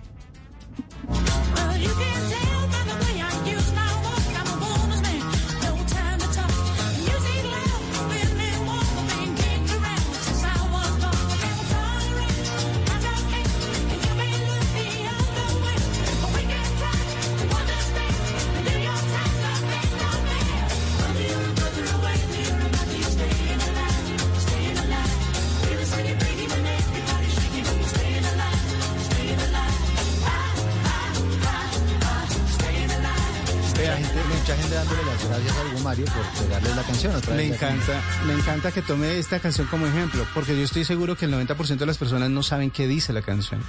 Lo único que saben es el A, A, A, Ah, sí. stay in alive. Es lo único que se saben porque ese es el, el earworm, ese es el gusanito que se le mete en la cabeza y se queda ahí. Es el A, A, A, cantado de esa manera y en esa secuencia se queda. Nadie sabe de qué trata la canción, Pero además, solamente sabe doble. eso. Y la Ahí, de los no, no sé si está de, de acuerdo conmigo que esta frase se oye mucho en, en programas de música y en conversaciones de música. Dicen que, que ya no hay clásicos, que se acabaron los clásicos. Pero yo me pregunto si mucha de la gente que trabaja en la música, incluido usted o Gonzalo, un poco como por respeto a sus ídolos, a los clásicos con los que nacieron, les da miedo ponerle la etiqueta de clásicos a los de ahora. Y yo me pregunto si gente como Shakira, que se ha ganado 20 millones de premios, o como Bad Bunny, o como Daddy Da- Yankee, que llenan 200 estados del mundo, pues, realmente no son clásicos, porque no lo son. Si, si son transversales a generaciones, a idiomas, a cientos de millones de personas, yo creo que ya les cabe el apelativo de clásico Es a, que, a eh, gente es, así. es que los clásicos están sujetos a, a- a la opinión de la persona. Por ejemplo, si uno habla de clásicos clásicos, se tiene que ir hasta los compositores clásicos. A Beethoven, a Bach, a Mendelssohn, a toda esa gente que escribió música en esa época en la que hacer música además era una virtud, era, era eh, eh, hablar un lenguaje totalmente diferente. Pero si uno hace una traza, y que la- me acuerdo mucho que Juancho, eh, uno de los integrantes de Compañía Ilimitada, alguna vez en una, en una reunión nos habló acerca de cómo uno puede rastrear los ritmos actuales hasta esos clásicos. Usted puede con- ver las combinaciones Claro. melódicas actuales y puede hacer la trazabilidad perfecta final- hasta uno de esos clásicos. Al final la música es un juego de combinaciones. Exactamente. Entonces, si usted se da cuenta de que toda la música viene del mismo sitio, simplemente es cómo la combina lo que, lo que funciona. Entonces, hay clásicos para todas las generaciones. Pero Shakira, pero yo creo que Shakira, no solamente para nosotros, Shakira, eh, Pies Descalzos, por ejemplo, es un clásico, porque es que en la definición de clásico no solamente tiene que ver eh, la música, sino quién era la persona en el momento que lo lanzó y qué se convirtió, en qué se convirtió ese álbum o esa De música, acuerdo. quién era Shakira Claro, y hasta dónde llegó por eso. Y Pies Claro, Descalzos es un puede ser, claro, y Sí. puede ser, eh, y Pies Descalzos en sí puede ser de los álbumes más importantes de la música colombiana, Claro. porque es que Pies Descalzos de- en el tiempo no solamente ha permanecido, sino que es la letra, lo más auténtica de Shakira, las letras, las letras que lo he dicho mil veces son poemas, cuando ella escribía hermoso Sí, y que no estaba ahí- mezclada, no estaba como contaminada por por tanto comercial, por la música comercial. Estoy de acuerdo con Ana Cristina, pero, pero Sebastián cuando dice que, no- que hoy en día no hay clásicos, yo creo que sí, por supuesto que hay clásicos. Lo que pasa es que la calidad de hoy no es nada comparada con la calidad de antes. Usted escucha Eh. la gota fría y la puede escuchar en cualquier versión y la gota fría sigue siendo la gota fría y va a seguir siendo un La clásico. pregunta es, la pregunta duda. es Sebastián, la pregunta es, una canción de Bad Bunny que a usted seguramente le gusta mucho hoy, hoy, por, por, ejemplo esta Me Porto Bien que escuchamos hoy. Usted en 40 años, en 40 años, Sebastián, ¿usted la va a seguir escuchando, la va a ten- mantener en su playlist? ¿Sus hijos la van a tener ahí también porque les gusta? Esa es la pregunta. Eh, Es complicado, lo que pasa es que Bad Bunny es un fenómeno que explotó hace dos, tres años, pero yo creo, por ejemplo, que Daddy Yankee es, es un clásico y está, y si usted va a poner en un matrimonio, que hoy en día eh, el reggaetón le guste o pasó, no a. Oscar, tiene que, y, y el DJ dice, bueno, voy a poner cinco o seis de reggaetón porque si pongo siete se me, ah, se me sientan todos los grandes, con, pero- pues, con pero- respeto. pero, Sebastián. Tiene que poner una de ¿Sabe Yankee. por qué pasa eso? sí o sí. ¿Y sabe por qué pasa eso? Por lo que justo lo que estamos hablando acá. Porque Claro. usted tiene que apelar a los clásicos para tratar de albergar la mayor cantidad de Integrar a personas la que gente, exacto. conoce la Exacto. canción. Pero hay, hay un ítem adicional que dice Oscar. Sí, La Gota Fría es un clásico. ¿Cuál versión? La original es un clásico Ah, no. para un grupo de personas. Claro. La de Carlos Vives es para una generación distinta. O sea, eh, el clásico como tal representa es qué me marcó a mí No, en el momento en el que esa canción se volvió W, exitosa. No, de ese tip que después no termina Bad Bunny haciendo una versión de la gota Segura, fría, y es posible que la haga y que de pronto le salga Pero- bien. Es más, mira, para, para cerrar eh, eh, mi participación aquí, mi, mi, mi intromisión aquí, eh, usted, eh, uno de los álbumes más vendidos y una de las canciones que puede llegar a ser la canción del año en el mundo este año es una canción de Harry Styles que se llama As It Was. Esa canción, todo el mundo la compara con Take On Me de Aja. Luego Take sacó, luego sacó otra canción que se llama Late Night Talk, que también está en ese álbum.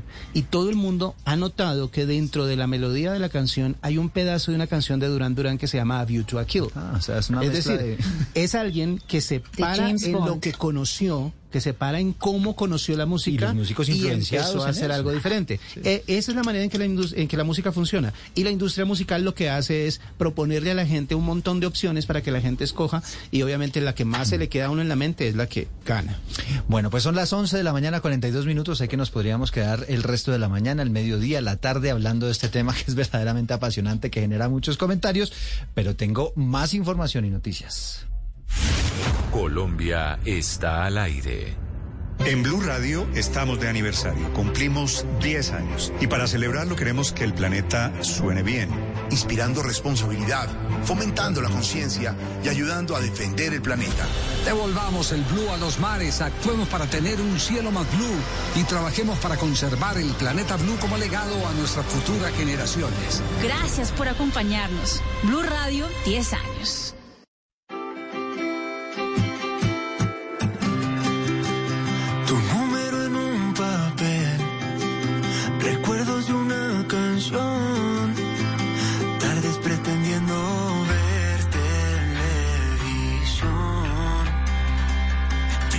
Siente la piel y luego lo siente el corazón. Volver a tu calle me hace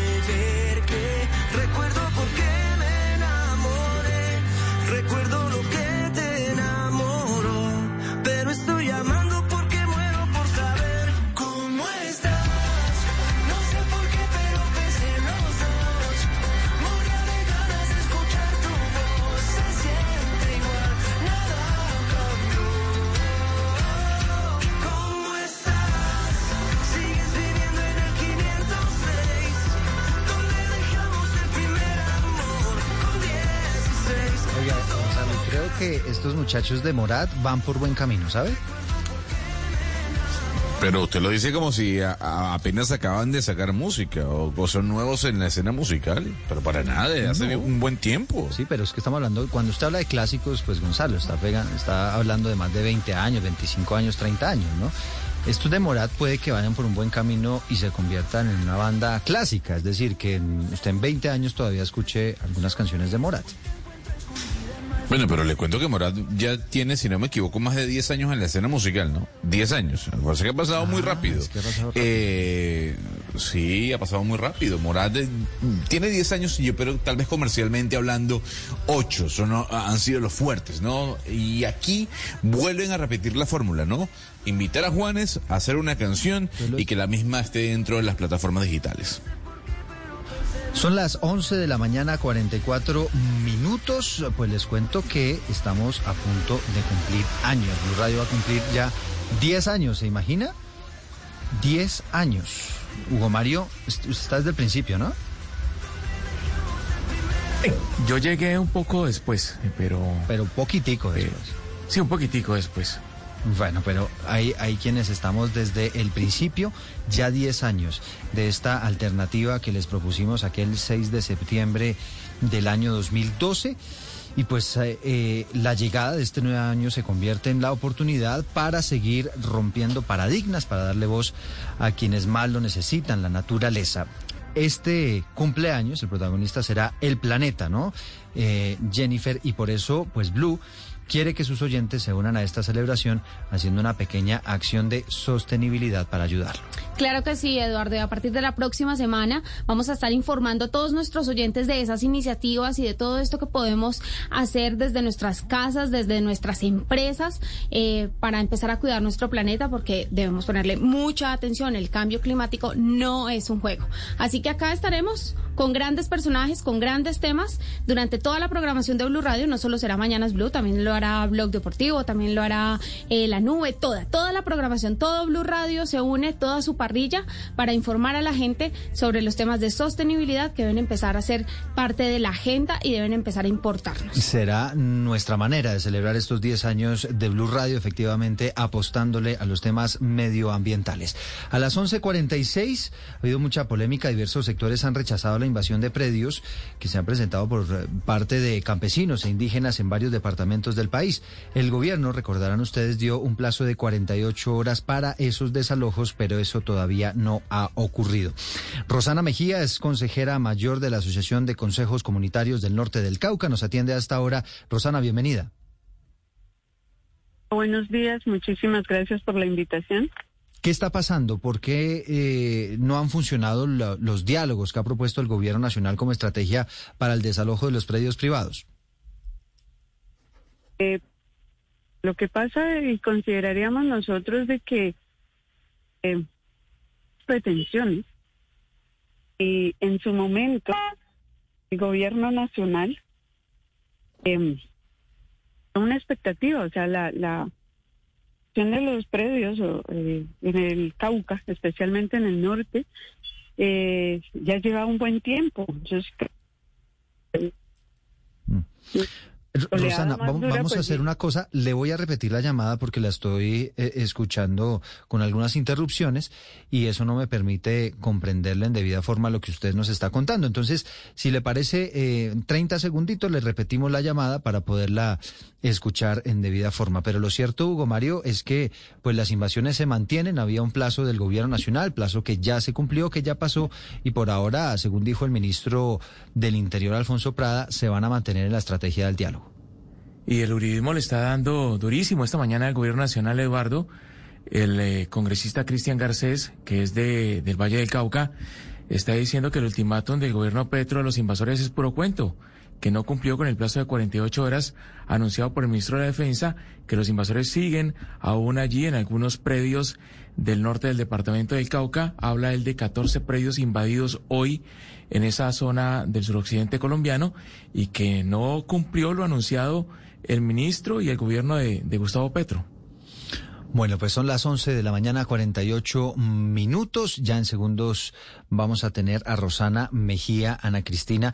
Decíamos una situación que no solamente se da en el Valle del Cauca, se está presentando también en el departamento del Cesar, ocurre también en el departamento del Huila, muy cerca de la ciudad de Neiva, donde esos territorios y esas zonas siguen invadidas, Ana Cristina. Y aquí, digamos, claro, van a apelar al diálogo, pero yo no sé esto cuánto pueda soportar, sobre todo si los líderes de las invasiones se mantienen en que van a permanecer en esos terrenos. Sí, de hecho esta, esta semana lo hemos estado hablando, pues digamos en el caso eh, del Cesar conocimos cómo alrededor de 100, 150 personas ocuparon una finca ganadera y, y, de palma en Curumaní y ha sido en distintos lugares, pero ahí es importante recordar esa discusión que tuvimos muy interesante esta semana con el señor eh, Feliciano Valencia y hay una cuestión semántica que es eh, fundamental y es mirar cómo nos referimos a estos actos, si es invasión o si es recuperación de tierras, que digamos eso también tiene, tiene que eh, cobrar una importancia cómo nos referimos, eh, cómo nos referimos a esto. Las personas que están yendo a esos terrenos dicen que están recuperando tierras y aquí lo que se necesita es una autoridad que diga, bueno, estas tierras vamos a mirar a quiénes le pertenecen, cuáles son los derechos que se están reclamando y se necesitan mecanismos de negociación. a ver qué es lo que está pasando ahí. Exactamente. Pero en el entretanto, obviamente, pues son unos predios privados que están ocupados eh, en este momento por personas a quienes no le corresponden, no les pertenecen, por lo menos como lo dice Ana Cristina, mm, legalmente, ¿no? Rosana Mejía, ¿ya me escucha mejor?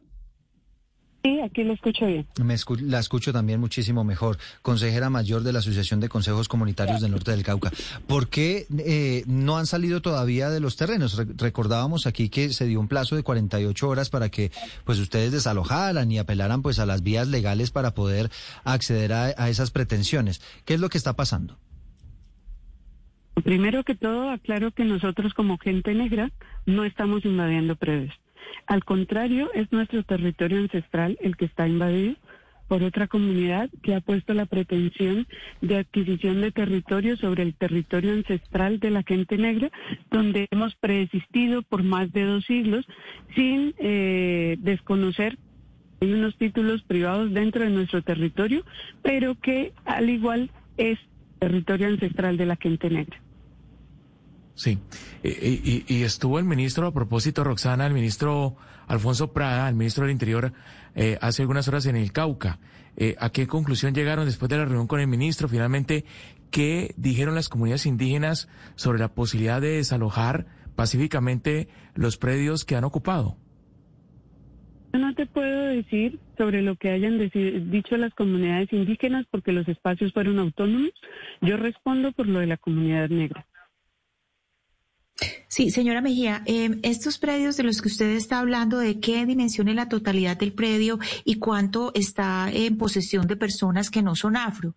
Y, también cuéntenos si son predios que son eh, cultivables, si, si es tierra cultivable por ustedes. Eh, nosotros en el norte del Cauca, en momento tenemos 23 consejos comunitarios que tienen pensiones territoriales con la comunidad indígena por temas de territorio. Dentro de esas, de, de, esos 23 consejos comunitarios, de los 43 que tiene la organización en 10 de los municipios de la región norte del Cauca, en 211 veredas, suman alrededor de 153 eh, tensiones internas, ya si lo vamos a, a medir predio a predio, pero desde la cosmovisión de la gente negra, el territorio es uno solo, en esas 210 veredas, 43 consejos comunitarios, 10 municipios en el norte del Cauca. Por supuesto que los estudios de fertilidad del suelo eh, dan que son tierras fértiles y que, que dentro de su preparación ubicación geoestratégica, eh, los sistemas de riego que hoy se poseen, la conectividad, pues los hacen interesantes para, para las otras comunidades. Pero vuelvo y te repito, cuando se crearon los consejos comunitarios a partir de la ley 70, eh, se crearon, cada consejo comunitario se creó bajo territorialidad en un determinado número de veredas. Eso no excluyó si los títulos eran privados o eran colectivos o individuales, sino que se creó un consejo comunitario sobre una territorialidad donde la que ancestralmente ha preexistido las formas de habitar culturalmente la gente negra.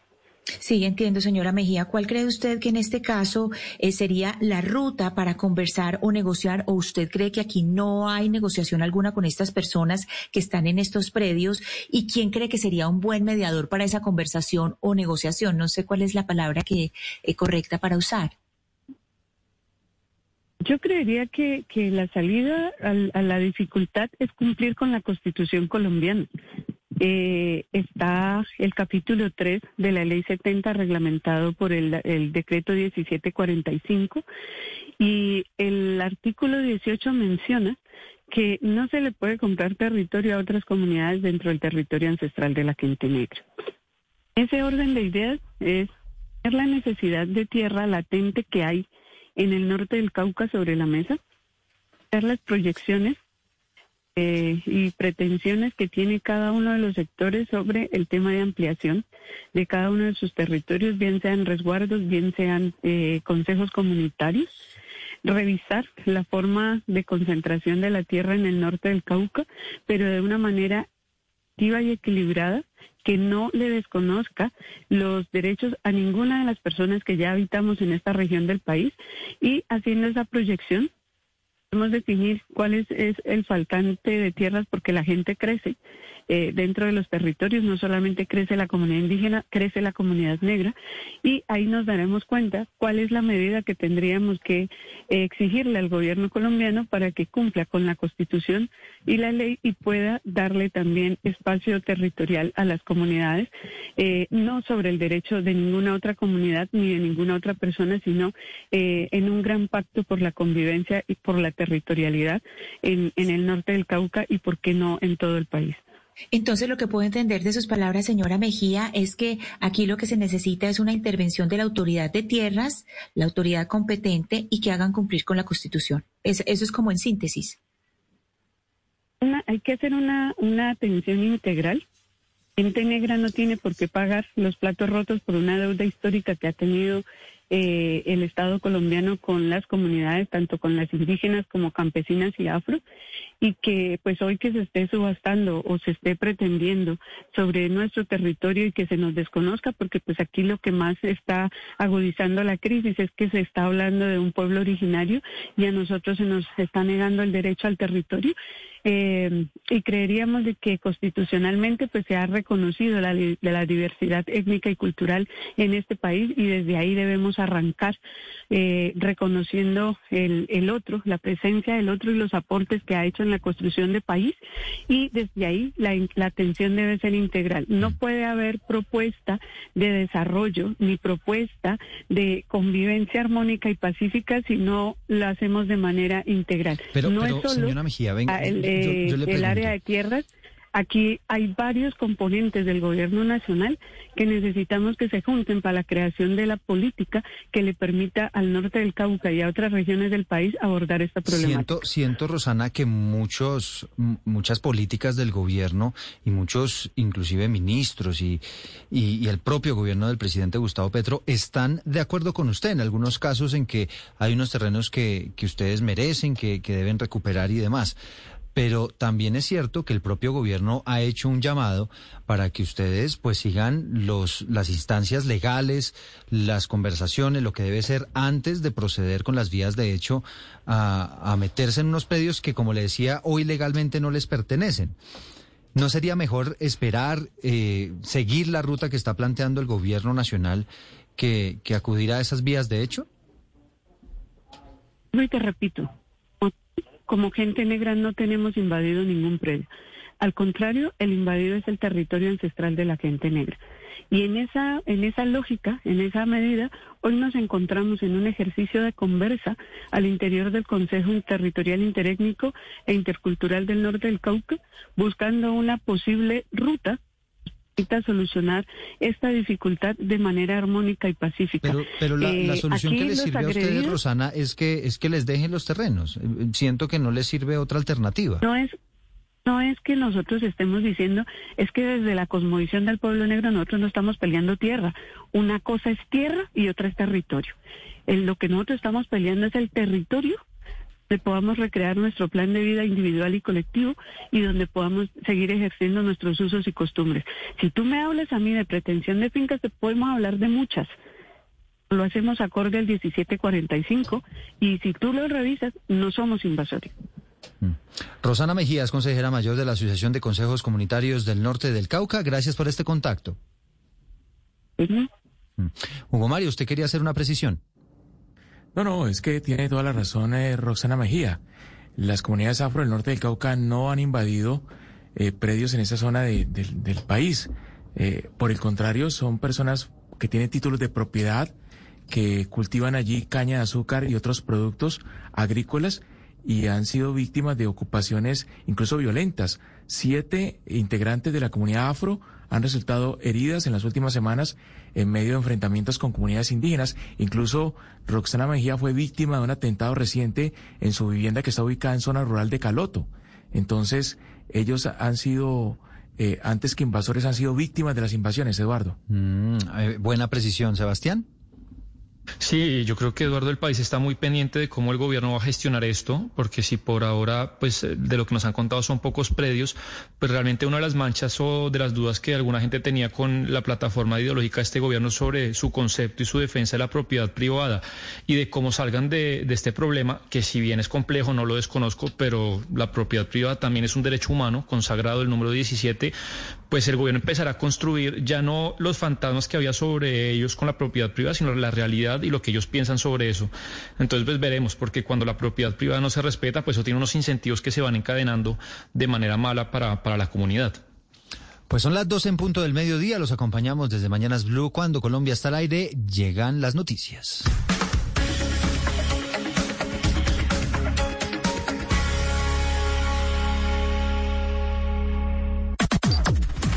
Las noticias del mediodía en Mañanas Blue. Y a las 12 en punto vamos a Argentina. El presidente, todos sus ministros están participando a esta hora en una marcha en la Plaza de Mayo en respaldo a la vicepresidenta Cristina Fernández de Kirchner, que recordemos fue víctima de un frustrado atentado en las últimas horas. En la emblemática Plaza en Buenos Aires está Cindy López. Muy buenas tardes, dos horas más en Buenos Aires, Argentina. Eh, estamos ubicados ahora en la Plaza de Mayo, el punto de encuentro de simpatizantes de la vicepresidenta Cristina Fernández de Kirchner.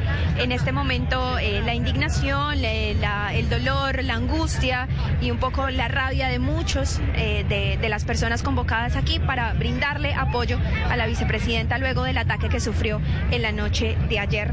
eh, llegando a su domicilio, justamente también en el marco del apoyo de varios simpatizantes. Vamos a hablar con varios, eh, con algunas personas que se encuentran en este momento reunidas desde donde vienen, eh, un poco conocer todo lo que, todo lo que sucede en torno a la, a la manifestación. Muy buenas tardes. Buenas tardes, ¿cómo estás? Eh, ¿Desde dónde vienen y bueno, cuál es el, cuáles son Nosotros tus somos de José C. Paz, del distrito de José C. Paz, y nada, venimos a acompañar a nuestra vicepresidenta. Como todos los argentinos, hoy somos uno, no tenemos diferente camiseta, y la verdad que estamos más que agradecidos. Bueno, eso es un poco las, alguna de las reacciones eh, de ese sentimiento general eh, de cientos eh, de argentinos alrededor de la Plaza de Mayo, aquí en la capital de Buenos Aires. Son las 12 del día y dos minutos y hay comunicado de la Cancillería de Colombia que hasta ahora se había mantenido en silencio a propósito de este episodio en Argentina. Esta mañana eh, había escrito un trino el presidente Gustavo Petro. Kenneth Torres. Mire, Eduardo, pues hace unos instantes la canciller colombiana Álvaro Leiva se pronunció sobre lo ocurrido en la Argentina a su vicepresidenta Cristina González, eh, Cristina Fernández. Dice lo siguiente, abro comillas, el Ministerio de Relaciones Exteriores en nombre del gobierno de Colombia rechaza vehementemente el intento de magnicidio en contra de la señora vicepresidenta de la República Argentina, Cristina Fernández de Kirchner, ocurrido en la noche del jueves primero de septiembre frente a su domicilio en la ciudad de Buenos Aires. Y agrega lo siguiente, el gobierno de Colombia expresa su más sincera solidaridad con la vicepresidenta Fernández y condena este tipo de hechos y otras manifestaciones de odio y tolerancia a políticos que, eh, que soco- socovan los valores democráticos y la convivencia pacífica en nuestras naciones. Además, más temprano el presidente Gustavo Petro ah, se pronunció sobre este mismo hecho en el- sobre lo ocurrido a la vicepresidenta. Dice lo siguiente, eh, la vicepresidenta Cristina asegurando pues que el hecho eh, es resultado de sectarismos de la política que termina convirtiéndose en violencia contra un servidor público. Ahora son las 12 del día y tres minutos. Atención, hay comunicado a esta hora del senador Alexander Flores, el mismo que protagonizó un escándalo a las afueras del Hotel Caribe en Cartagena, borracho, peleando e insultando a los policías. Marcela Puentes. Eduardo, sí señor, y cambia de opinión porque lo escuchábamos esta mañana en entrevista con Mañanas Blue diciendo que no se disculpaba, que no había cometido ningún error y que a él lo habían elegido para hacer leyes, pero no para ser ejemplo nacional. Ahora en este comunicado el senador Flores afirma afirma que debe ofrecer las más sinceras disculpas al país y también a los empleados y huéspedes del Hotel Caribe, en donde se desarrolló este lamentable episodio, pero también a la Policía Nacional y a la ciudadanía por el que llama lamentable comportamiento en los hechos ocurridos en la madrugada de hoy en la ciudad de Cartagena. Agrega que no hay nada que justifique su comportamiento y por eso reitera esta disculpa. Agrega también en su comunicado de nosotros espera lo mejor. Reconozco que debemos ser ejemplo para una sociedad que requiere cambio. También de nuestra parte, esto no volverá a ocurrir. Bueno, ahí está, el mea culpa, literal así, del señor, del señor Alex Flores. Eh, se pronunció sobre este episodio, Marcela, el presidente del Senado, Roy Barreras. Sí, señor, porque es que el senador Alex Flores está en Cartagena, ciudad donde protagonizó esta pelea en estado de embriaguez entre otras cosas para asistir a un bloque regional Caribe, a la instalación de este bloque. Y pues para nadie es un secreto que los congresistas suelen pasarse de tragos en estos eventos. Por eso, el senador Roy Barreras, presidente del Congreso, dice que hay que instaurar una especie de ley seca para prohibirles a los parlamentarios que se pasen de tragos. Quienes ostentamos una responsabilidad pública no solamente ejercemos tareas, sino que tenemos la responsabilidad de dar ejemplo en la sociedad. Sí tenemos la responsabilidad de dar ejemplo. Desde la óptica nuestra, porque cada quien tiene que responder por sus salidas en falso, haremos dos cosas de manera responsable. Yo creo que hay que seriamente proponer que en los encuentros parlamentarios regionales como este, que queremos que se hagan por todo el país, debería haber ley seca para los congresistas. La gente viene a trabajar y no a beber. Mientras tanto, el presidente de la Cámara, David Racero, quien también pertenece al pacto histórico, está pidiendo que se active de inmediato el Comité de Ética de la Colectividad para analizar sanciones al senador Flores. Pero, entre tanto, el senador Roy Barreras también habló de otro tema y se apartó de las polémicas declaraciones de la ministra de Minas, Irene Vélez, quien habló de exigirles a los países que decrezcan económicamente. Yo prefiero el crecimiento que el decrecimiento. Las sociedades necesitan utopías. Las utopías inviables no pueden políticas públicas porque la responsabilidad de los gobiernos son acciones en el presente. Son las 12, seis minutos. Sectores de la oposición y el gobierno también han salido al paso. Las declaraciones de la ministra de Minas que hay que exigirle a esos países desarrollados de crecer en sus economías. Andrés Carbona. Para la oposición del Centro Democrático. Hello, it is Ryan, and we could all use an extra bright spot in our day, couldn't we? Just to make up for things like sitting in traffic, doing the dishes, counting your steps, you know, all the mundane stuff. That is why I'm such a big fan of Chumba Casino. Chumba Casino has all your favorite social casino style games that you can play for free anytime, anywhere with daily bonuses. That should brighten your day a little. Actually, a lot. So sign up now at chumbacasino.com. That's chumbacasino.com. No purchase necessary. VGW Group. Void were prohibited by law. See terms and conditions. 18 plus. Las declaraciones de la ministra Irene Vélez se suman a otras igual de problemáticas como la que dio en Mañanas Blue de que se podría importar gas desde Venezuela, declaraciones que hoy la tienen citada para debate de control político en la Comisión Quinta de Cámara. El representante de la Cámara, Cristian Garcés. Ya con la reforma tributaria han generado demasiada incertidumbre económica para que ahora desde el Ministerio de Minas estén hablando de decrecer, de disminuir la producción nacional. Eso significa que Colombia tendería a volverse un país de consumidores de importaciones, donde el empleo se genera es en otros países. Hay una incongruencia en el gobierno nacional. A Vélez le sacan en cara su profesión de filósofa. Para el representante Juan Espinel, este desconocimiento se comprueba con acciones como la de modificar los manuales de funciones del ministerio para nombrar en su despacho a profesionales de carreras ajenas a las que trata la cartera. Desde el petrismo también le piden a la ministra que modere estas declaraciones y la actitud hacia la prensa. Andrés Hernández, quien es cercano al presidente Petro, señaló en su cuenta de Twitter, es usted hoy una funcionaria pública y la prensa le hará preguntas que por más incómodas debe guardar la calma y contestar. El influencer petrista Fabián Carpio, conocido como físico impuro, también señaló, haber puesto a una filósofa como la cabeza del Ministerio de Minas y Energía no fue un acierto, fue un error. 12, 7 minutos en otras noticias. Atención, un bebé indígena en Vera de apenas dos meses murió en el Parque de la Florida.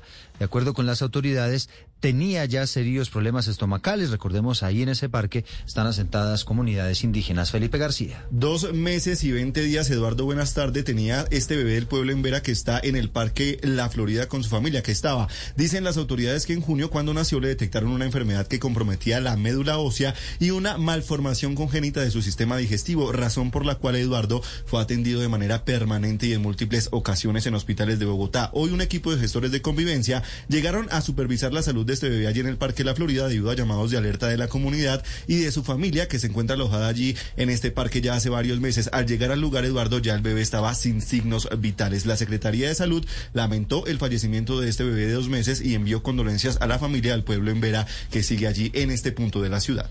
A esta hora siguen invadidas las fincas en varios departamentos del país a pesar del plazo del gobierno de 48 horas para que campesinos e indígenas desalojaran esos terrenos. Esta mañana el ministro del Interior, Alfonso Dijo que seguirán insistiendo en la vía del diálogo. Santiago Rincón. Muy buenas tardes, pues no hay luz verde para iniciar el desalojo de los predios que han ocupado las comunidades indígenas en el Cauca después de dos días de visita del ministro del Interior Alfonso Prada al departamento. Precisamente la noticia es que acordaron una hoja de ruta para mantener un diálogo directo entre el alto gobierno y las organizaciones indígenas, pero no se logró algún tipo de acuerdo para suspender las invasiones. Eso es lo que dicen las comunidades desde allí. El ultimátum que había dado el ministro de Defensa se cumplió hace rato en la mayoría de los predios porque hay que aclarar que las 48 horas no comenzaban a correr desde su pronunciamiento, sino desde el momento en que se realice la invasión. Es decir, no se ve fin a este tema de las ocupaciones de tierra ni por el diálogo ni a través de la fuerza pública. Sobre el encuentro de ayer en el Cauca, el ministro del Interior, Alfonso Prada. En el que avanzamos en un corte de cuentas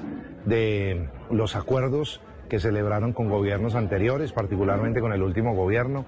Encontramos un incumplimiento de cerca del 52% de los compromisos y hemos diseñado una nueva ruta de relacionamiento. Y es que más allá de la declaración oficial nos dicen desde el Consejo Mayor del CRIC que el ministro Prada habló de que el gobierno no contempla acciones de fuerza contra los ocupantes de predios que son de las comunidades. En eso va este primer pulso que ha tenido que afrontar el gobierno nacional. Ahora son las 12 del día y 10 minutos. A propósito de este tema de las invasiones de, de, de, terrenos, de tierras, los ganaderos en Córdoba respaldaron la iniciativa de Fedegan de crear un grupo de reacción solidaria inmediata. Johan Díaz. En Córdoba, los ganaderos rodean la propuesta de defender la tierra que se usa para la ganadería. Dicen que no se debe satanizar la iniciativa. Habla Arnulfo Betancur, ganadero de Córdoba. Yo lo que entiendo es que debemos de ser solidarios los ganaderos unos a los otros para en este, en este caso de invasiones que de antemano al ganadero que le suceda, al ver esa cantidad de gente entrándosele braviado a su predio, pues eh, se siente también lleno de temor. Y es un acompañamiento solidario no armado. Humberto Lora Jiménez, presidente de Ganacor. Es con el fin de que el gremio ganadero se enfoque en la gremialidad, que seamos unidos y que nos colaboremos los unos a los otros. Los ganaderos hacen un llamado a quienes deseen acceder a la propiedad de la tierra, lo hagan mediante las rutas y mecanismos de ley. Son las 12 del día y 11 minutos. La Procuraduría le puso la lupa a la elección de 21 contralores regionales por posibles irregularidades. Juanita Tobar. La Procuraduría encontró posibles irregularidades en el proceso de selección de contralores en todo el país. Las anomalías presentadas se deben a la falta del cumplimiento del cronograma, la elección de la terna, contratación de las universidades, injerencia de servidores públicos ajenos al proceso de selección, incumplimiento en los requisitos habilitantes por parte de los aspirantes y presuntas inhabilidades, conflictos de interés y el incumplimiento de los requisitos normativos del concurso. Pues según la Procuraduría, no todos los procesos culminaron en los tiempos previstos con la elección o posesión exitosa de los contralores. En Colombia hay 67 contralorías territoriales y en 15 departamentos del país la Procuraduría formuló un pliego de cargos, abrió cinco investigaciones disciplinarias y 15 indagaciones preliminares. Cundinamarca es uno de los departamentos donde la Procuraduría inició dos actuaciones disciplinarias y el Tribunal Superior de Cundinamarca admitió una demanda que busca anular la elección del recién posesionado contralor de Bogotá, Julián Mauricio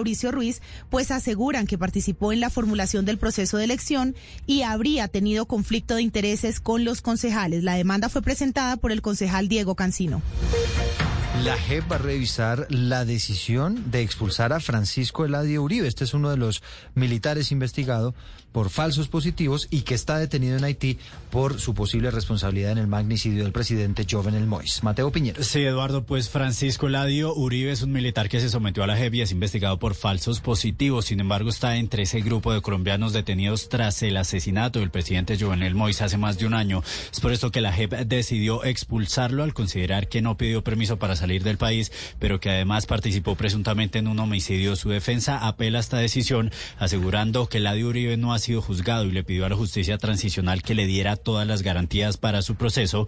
Es por esto que la JEP aceptó evaluar esta posibilidad y ahora se frena su expulsión, pues será la sección de apelación la encargada de determinar si finalmente decide expulsarlo o esperar a que se tome alguna decisión en Haití, en el caso del presidente Jovenel Mois, para tomar una decisión. Son las 12.13 minutos. Este fin de semana hay pruebas de Estado, las llamadas pruebas ICFES. Oscar Torres. Sí, señor Eduardo, son 1.561 puntos de aplicación que estarán dispuestos este domingo en 519 municipios en el país para que 616 mil estudiantes presenten las pruebas Saber 11 calendario A, también las pruebas Presaber y las pruebas que buscan la validación del bachillerato académico. Además, la prueba de ensayo Presaber en casa, que es electrónica, se desarrollará el mismo domingo desde las 7 de la mañana y con 340 mil estudiantes de grado noveno y décimo. Con las recomendaciones para esta presentación tiene la directora general del ICFES, Mónica Ospina. Es necesario tener a la mano un lápiz con mina 2, borrador de nata y taja lápiz. Está prohibido el uso de teléfonos celulares, estar atentos en diferentes indicaciones que entregan los jefes de salón. Descargue con anterioridad la citación. El uso de tapabocas es obligatorio. Todos los citados deben llevar el documento de identidad. Quien no lleve consigo una identificación válida no podrá realizar el examen. La noticia deportiva.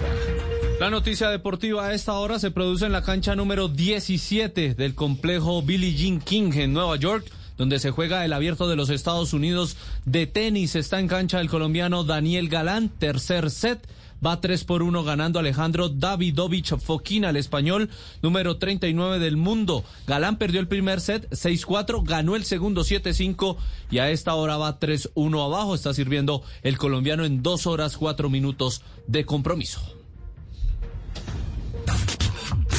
Las principales tendencias en redes sociales. Primera tendencia en Twitter Colombia, el senador Alex Flores, quien protagonizó un bochornoso espectáculo anoche, borracho, en un hotel de Cartagena. En este momento el congresista del Pacto Histórico, que debió salir a pedir disculpas tras el escándalo y la polémica entrevista que concedió a Mañanas Blue, acumula 23.400 trinos, mientras que Pacto Histórico, la coalición que lo llevó, al Congreso, obtiene 15.000. En total, entre diversas tendencias que pasan además por Blue Radio, senador y borracho, entre otras, escándalo suma 150 mil trinos.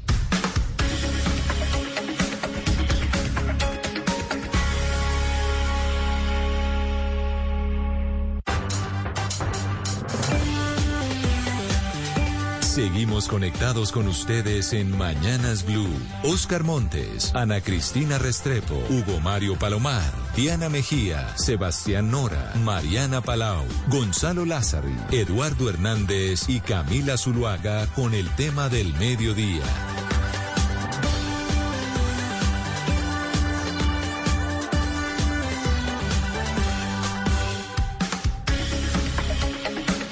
Son las 12 del día, 16 minutos. Bienvenidos a nuestro espacio central. Aquí los estamos acompañando desde Mañanas Blue cuando Colombia está al aire. Recuerden también, se pueden conectar con nosotros a través de nuestro Facebook Live.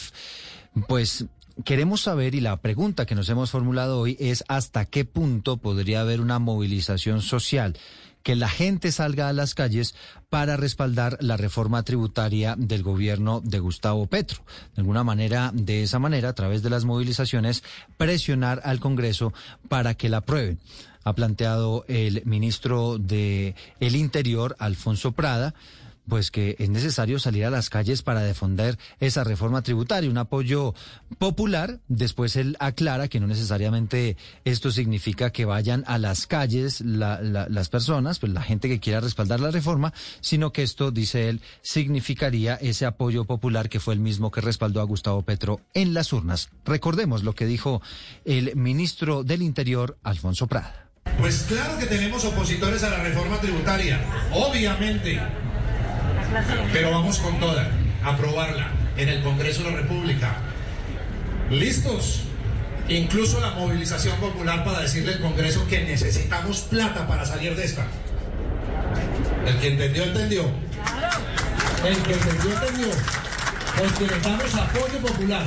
Necesitamos el apoyo del pueblo colombiano para poder hacer lo que queremos hacer y, lo que queremos hacer es tomar decisiones. La verdad es que no estamos seguros si todo el mundo entendió, porque hubo críticas al ministro en las últimas horas, porque mmm, han interpretado ese llamado como una salida a las calles, como la invitación a la gente a que se pronuncie otra vez en las calles, como ocurrió con el paro nacional, intentando que el Congreso apruebe la reforma tributaria. Sin embargo, como les decía, horas más tarde el ministro Alfonso Prada aclara que esta no es una invitación para salir a la calle. Sin embargo, ¿hasta qué punto este tema podría generar nuevas manifestaciones? Pues para esto hemos invitado a esta hora del mediodía a Josías Fiesco, él es activista, líder de oposición sin capucha y lo hemos invitado a esta hora del mediodía. Josías, bienvenido.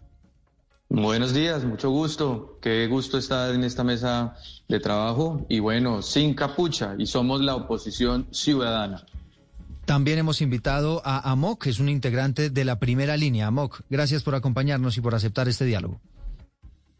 Muy buenas tardes, muchísimas gracias por invitarnos a este diálogo. Nosotros sí aparecemos con capucha porque entendemos que luchar en este país eh, nos puede costar la vida y pues regalarse a las políticas y a las dinámicas eh, del poder no. Muchas gracias. Para quienes no lo están viendo, Amok en este momento tiene un traje negro, efectivamente aparece con cachucha, con unas gafas, eh, muy difícil de identificar, pero él ha decidido pues aceptar este diálogo bajo esas condiciones. Jennifer Pedraza, representante a la Cámara, pero también fue una de las líderes estudiantiles que promovió el paro nacional. Representante, gracias por acompañarnos. Bueno, tenemos un, problema allí de contacto con la representante Jennifer Pedraza. Vamos a, mejorarlo, pero la idea también es conversar con ella. Pues Josías, arranco con usted. ¿Hasta qué punto ese llamado que ha hecho el ministro del Interior, Alfonso Prada, a la calle para que se apruebe la reforma tributaria se podría eh, convertir en una realidad? ¿Hasta qué punto ustedes estarían dispuestos a promover movilizaciones en ese sentido? Bueno, lo que deja claro el ministro del Interior es que hay dos Colombias, como también quedó en evidencia en las elecciones pasadas. Más de 10 millones 500 mil colombianos que en las urnas dijimos no a Petro y hoy ratificamos con no a su reforma tributaria. ¿Quiénes son? Bueno, en el tema de la capucha, sí que los colombianos, esta otra Colombia, hemos padecido a los encapuchados. Acuérdese que esa precampaña de Petro fue muy costosa para el comercio, para cantidades de empleos que se vieron sacrificados. De manera que hoy cuando ellos después de una precampaña tan costosa para nosotros, la otra Colombia, que ya están en el poder, dice que van a seguir con la capucha y es ahí donde no podemos aceptarlo. Tenemos desde la otra Colombia unas preocupaciones muy válidas sobre cómo se va a afectar nuestra economía, la economía formal, la que ha generado empleo, la que hoy paga impuestos y por supuesto que en la calle el próximo 26 de septiembre vamos a salir con total civismo, marcando la diferencia entre los que hacen la oposición con capucha, lo hicieron y fue tan significativa para los colombianos como la sufrimos eh, inclusive el año inmediatamente anterior y la nuestra, sin capucha, dispuestos a defender la economía. ¿Sabe por qué? Porque de un local pequeño pueden depender hasta cuatro y cinco familias. ¿Cómo no vamos a hacerlo? Eh, no vamos a estar en este momento tan importante en nuestro país en la calle con altura para defender este, esta ayuda que le significa a tantos hogares del país. Sí, son las 12 del día 21 minutos. Ahí aclaramos que Josías Fiesco es uno de los eh, organizadores de esa movilización que se está planteando desde el Uribismo para el próximo 26 de septiembre, la primera que tendría que enfrentar el gobierno de Gustavo Petro, pero esta es una quisiera movilización... hacerte una aclaración, no desde el Uribismo, desde la ciudadanía, donde son bienvenidos todos los actores sociales preocupados por lo que significa esta, esta reforma tributaria. Pero bienvenido, por supuesto, la oposición política, la del Congreso, la que ya en los partidos políticos dijo que no a Petro, pero no puede estar desarticulada, sino de la mano para eh, generar los insumos desde la ciudadanía para que puedan ellos también hacer oposición política. Pero esta convocatoria no es desde solamente el uribismo. Hay sectores que, que coinciden con el uribismo como otros sectores que no. Aquí es la ciudadanía preocupada por lo que le significa al país esta terrible reforma tributaria. Muy bien.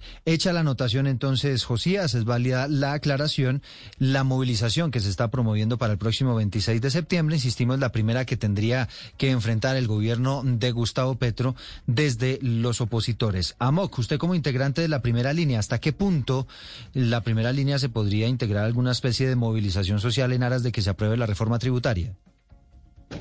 Aquí hay que entender, eh, como decía el representante eh, que acabo de hablar, que eh, la lectura que hacen de las dos Colombias no es la Colombia de la legalidad versus de la ilegalidad, sino la Colombia del privilegio versus eh, la Colombia del privilegio y del Estado y de, esta, de este capitalismo burgués que sigue empobreciendo a los demás frente a otra Colombia que ellos ni siquiera han explorado y de la cual ellos ahora se toman vocería para decir que son la ciudadanía. Efectivamente es una marcha eh, convocada y adelantada por el uribismo. O sea, no es que esto no, esto no es una mentira. O sea, la oposición que se está gestionando en estos momentos hacia todas las políticas del nuevo gobierno en el cual nosotros ni participamos, ni fuimos la pre-campaña, como el, el representante quiere decirlo, eh, pues eh, es, es, la que ellos han hecho y la que ellos han hecho a partir de mentiras, de tergiversaciones, de decir que esta es la reforma que va a afectar a los más pobres cuando era la de Carrasquilla, mientras que claramente cuando ven tocados sus intereses, cuando ven tocada la industria, cuando ven tocados a los millonarios, a los empresarios que de una u otra forma han eh, podido evadir este tributo para frenar cualquier proceso social que se adelante a partir de X o Y gobierno, pues entendemos que obviamente están indignados y creen que ellos son esta segunda Colombia de la legalidad, de la paz, de, de tantas mentiras que han venido eh, como eh, metiendo en la narrativa pública, eh, cuando efectivamente pues nosotros entendemos que aquí hay unas reformas que tienen que ser hechas, que eventualmente nosotros nos hemos movilizado por cualquier cosa que atente en contra de la población, de la población vulnerable, de la población estigmatizada, minimizada, criminalizada. E efectivamente, o sea, si hay cosas de la reforma tributaria por las cuales nosotros podamos pelear, pelearemos, pero no vamos a ser quienes pongan los palos en la rueda que, eh, buscando réditos políticos, buscando réditos sobre todo politiqueros para decir que nosotros la oposición inteligente, la oposición consciente,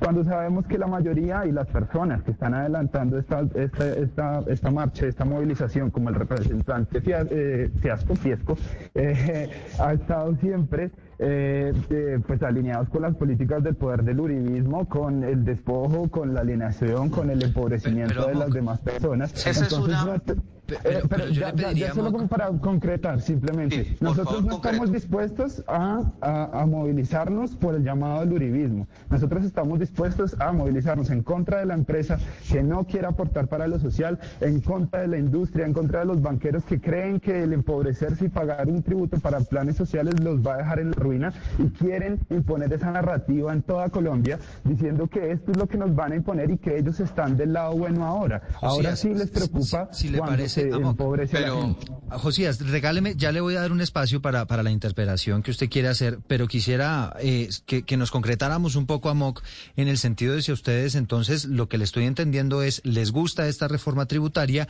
y sí estarían dispuestos a salir a la calle para presionar al Congreso para que la apruebe. No, yo creo que estás entendiendo mal y no, yo no estoy en ningún momento diciendo que yo estoy feliz y que como primera línea nosotros estamos felices por las reformas, estamos a la expectativa de que los procesos sociales en los que se va a invertir cierta plata eh, que se va a recuperar de las personas más poderosas y más millonarios de este país que más ganan, pues se reinviertan en los procesos sociales y en las demandas que no han sido solventadas históricamente. Pero eso no quiere decir que nosotros por el llamado del uribismo o por el llamado cualquiera vamos a tomar la calle sin antes analizar, sin antes pensar, como hemos hecho siempre, eh, lo que afecta a la ciudadanía, lo que afecta a la población vulnerable y en estos momentos cuando a nosotros nos dicen que la reforma grabará a los más millonarios, a los que más ganan, a las empresas y a, a los privados que nunca han tributado lo suficiente, pues nosotros no podemos ser ajenos a esa realidad. Si entendemos que es al, al de a pie, al pobre, al que vive enclavando, empobreciendo y poniendo a tributar por encima de estas eh, conglomerados y estas empresas Pero... que siempre han evadido y siempre y, y, y tienen que aportar más. Sí. Si queremos realmente un cambio, hay gente que tiene que aportar más ya, para acabo, este cambio. Acabo de restablecer el contacto con la representante de la Cámara, Jennifer Pedraza. La saludo en segundos. Antes, Josías, usted tenía un comentario. Sí, por supuesto. Aquí lo que queda claro cuando le escucho al representante de la primera línea que están a la expectativa es que están esperando la orden. Ya vimos en su momento a la alcaldesa Claudia López decir que eh, entre Gustavo Petro y Gustavo Bolívar eran quien daban las órdenes y ahora nos están queriendo plantear que ellos tienen una causa justa para romantizar toda la tragedia que hemos vivido el ciudadano de a pie, el ciudadano que ellos dicen defender pero que eran a los mismos que les estaban atravesando los cables en el portal América y varios ciudadanos terminaron degollados. De manera que aquí no pueden juntar lo que ha sido el terrorismo urbano con una situación que está afectando la economía y que va a hacer que precisamente los hogares de los colombianos no, no tengan el ingreso y toda una tragedia. No pueden entonces con el terrorismo urbano en el año anterior llegar a la presidencia y pretender que en el, después de llegar también vayan con terrorismo urbano a hacer eh, en realidad sus reformas que solamente van a asfixiar a la economía formal. Hmm. Tengo la sensación, representante a la Cámara, Jennifer Pedraza, que a pesar de las aclaraciones que ha hecho el ministro del Interior, Alfonso Prada, mm, puede ser que alguien se haya quedado con esa idea de salir a las calles para apoyar la reforma tributaria. No sé usted qué opina. Muy buenas tardes. Buenas tardes, un saludo para todas las personas que nos escuchan. Disculpen los problemas de la conexión. Bueno, lo primero que yo señalaría, sin duda alguna, es que la manifestación y el derecho a la protesta en Colombia es protegido por la Constitución toda vez que sea ejercido, digamos, dentro de la ley y que se realice de manera pacífica. En ese sentido, yo rechazo el uso de la violencia, provenga de donde provenga, en todas las manifestaciones y creo que allí estuvo en gran medida el éxito de las manifestaciones más masivas y más respaldadas por la sociedad colombiana en los últimos cuatro años que lograron cosas muy importantes, frenar reformas que hubieran sido muy lesivas para el país y para la juventud. Ese es el primer punto sobre este debate. Yo rechazo el uso de la violencia, los excesos de la fuerza pública, pero también eh, algunos manifestantes que en medio de la rabia insisten en la violencia que nada le ha resuelto al país y que nos ha dejado muchos dolores. Llevamos ya en medio siglo de conflicto armado que no ha resuelto ningún problema en Colombia y que todo lo ha empeorado. En segunda instancia, yo sí le enviaría un mensaje al ministro Prada de que el, movimiento social en Colombia es un movimiento social independiente, no es un movimiento social de bolsillo del gobierno. No es como que el gobierno pueda salir a decir, bueno, mañana me convocan una marcha para respaldar mi reforma. No, señores, nosotras y nosotros como movimiento social tenemos nuestros propios espacios de discusión, de análisis de las propuestas de, la reforma tributaria. Y si bien hay elementos que yo considero progresivos, mayoritariamente progresivos en esta reforma, también hay asuntos que modificar y la verdad es que tampoco ha habido disposición alguna del gobierno. El gobierno tramitó la reforma tributaria con mensaje de urgencia, lo cual de entrada le quita varios debates en el Congreso de la República y tampoco se han incluido varios de los ajustes que distintos sectores sociales han solicitado. Y en última y, el tercer elemento que quiero plantear para esta discusión es que el movimiento social tiene la posibilidad de incidir en la agenda legislativa. Lo hemos hecho los pasados cuatro años para frenar iniciativas que consideramos equivocadas, pero también tenemos todo el derecho de apoyar y respaldar las iniciativas que consideremos acertadas. Pero esto no es el presidente dando la orden, sino en un diálogo y respetando la autonomía y la independencia del movimiento social. Sí, este gobierno se eligió con las banderas del cambio, pero también sabemos que Roy Barreras es su principal defensor en el Congreso. También sabemos que le ha dado ministerios a la política tradicional, que también gobernó con el Centro Democrático. Y en esa medida, pues yo voté por Petro en segunda vuelta. Pero eso no quiere decir que vaya a tener una actitud pasiva de lavarle la cara a todo lo que haga el gobierno, sino por el contrario nos pone una mayor responsabilidad de garantizar que ese cambio se Pedraza, pero representante Pedraza, uno escucha, uno escucha la intervención del ministro Prada y hay un tono amenazante allí contra el Congreso porque pide movilizarse para hacerle presión al Congreso para que respalde la reforma tributaria y como usted muy bien lo dice, reforma tributaria que requiere una discusión muy muy sosegada en el, en el Congreso. Pero quiero preguntarle a usted ¿Usted qué fue lo que entendió? Porque al final el, el, el, el, ministro Prada dice, el que entendió, entendió. Y estamos escuchando a Josías y estamos escuchando a Moc. ¿Usted qué fue lo que entendió de lo que dijo el ministro? ¿Qué fue lo que entendió usted?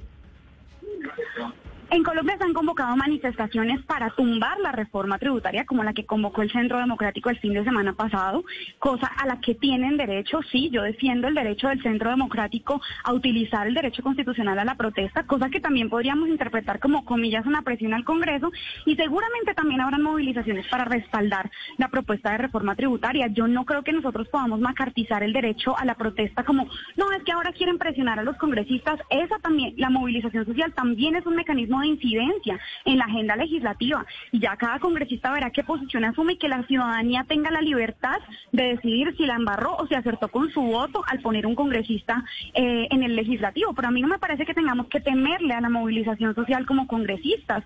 Pero, tenemos perdóneme, representante. No, no. Pero perdóneme un segundo, representante, representante Pedraza. Mire, es que estamos hablando aquí de un, de un miembro del Ejecutivo En, la democracia existe la separación de poderes.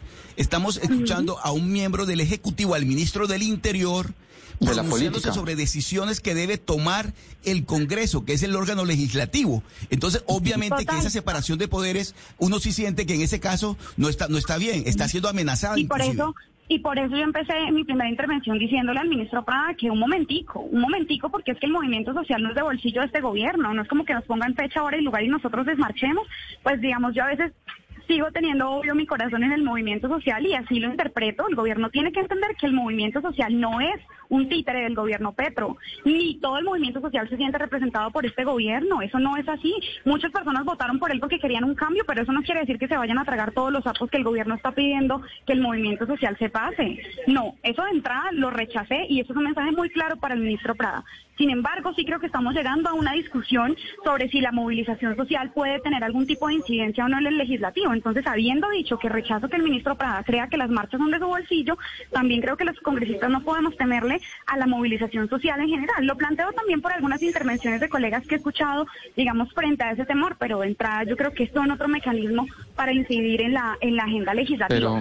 Diría esos dos elementos sobre la discusión, claro que rechazo que el Ejecutivo, pero esa no es la peor incidencia. La verdad, la peor incidencia ustedes saben, yo también lo denuncié, cómo es posible que el gobierno Petro, directamente el presidente, meta mano para poner un contralor de bolsillo. Y en general eso se ha sentido mucho en el Congreso con Roy Barreras en la presidencia del Senado, que es la orden de lo que diga Petro en el Congreso y acá hay que defender la separación de poderes, por supuesto. Y en el Congreso es verdad, también lo denuncio, hay un unanimismo demasiado claro y el Congreso tiene un deber de hacer control político y de garantizar las diferentes posiciones. Yo, por ejemplo, estoy en posición de independencia, mi partido Dignidad ha decidido declararse de independencia porque creemos que hay que acompañar las cosas acertadas del gobierno, pero tampoco nos va a temblar la mano para oponernos a las cosas que consideremos equivocadas en el Congreso. Y ahí es donde hemos sentido esa planadora unánime del gobierno en el Congreso de la República.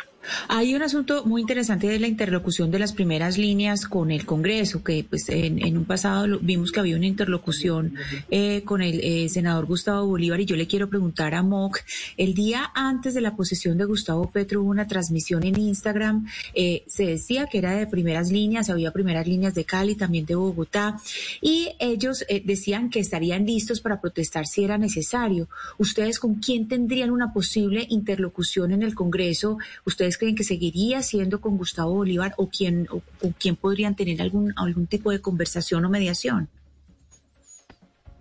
Mm, yo creo que igual el reconocimiento no solo recae en el senador Bolívar, sino en muchos y muchas eh, de quienes conforman ahorita el gobierno y que medianamente se están sintiendo recogidos en una lucha que se dio eh, durante años, como decía eh, Jennifer Pedraza.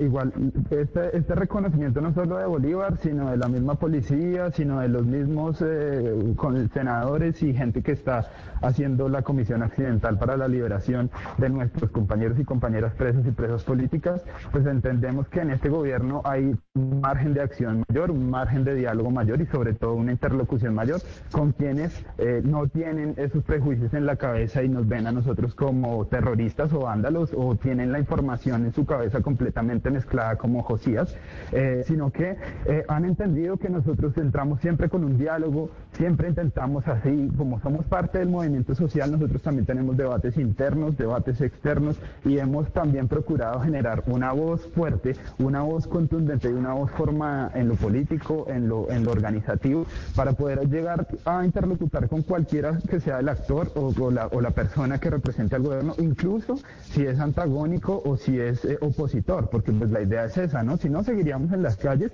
haciendo lo que seguimos haciendo, que es protestar y movilizarnos. Y hay que entender también eh, en, este, en este aspecto rápidamente, como para hacer referencia otra vez a lo del ministro, eh, que la movilización popular no necesariamente es lo que el Centro Democrático y Josías piensan que es, que es romper todo y, salir, y, que la gente en el paro nacional es la, la, gente más violenta, fue la gente más destructora y no. La movilización popular también tiene que ver con mucho con generación de conciencia, con debate público, con abrir el diálogo. Claro, esa es la movilización popular. Si usted solo entiende que, la movilización es una marcha y un estalle, pues entonces usted no ha entendido bien qué es la movilización popular alrededor de un tema. Si me deja hablar, yo estoy aquí tratando de acabar mi palabra, entonces espero que usted no sea igual en el Congreso. Bien, eh, Exacto, pero me, preguntaron para mí. Entonces, termino aquí con esta, esta frase, es claramente, nosotros interlocutaremos con las personas que sea posible y con las personas que, pues, como que acudan a nuestro llamado y vean en nosotros un actor de diálogo, eh, pero la idea es esa, o sea, poder tener la capacidad de interlocución con todo el poder para tener ese diálogo, pero también para incidir en, cambios puntuales, eh, sea con lo de los presos políticos, sea con la reforma tributaria, sea con el sea con todas las cosas que nos afectan a nosotros como ciudadanos y como miembros de la sociedad civil. Mm. Sí, Josías, usted tenía un comentario sobre el tema.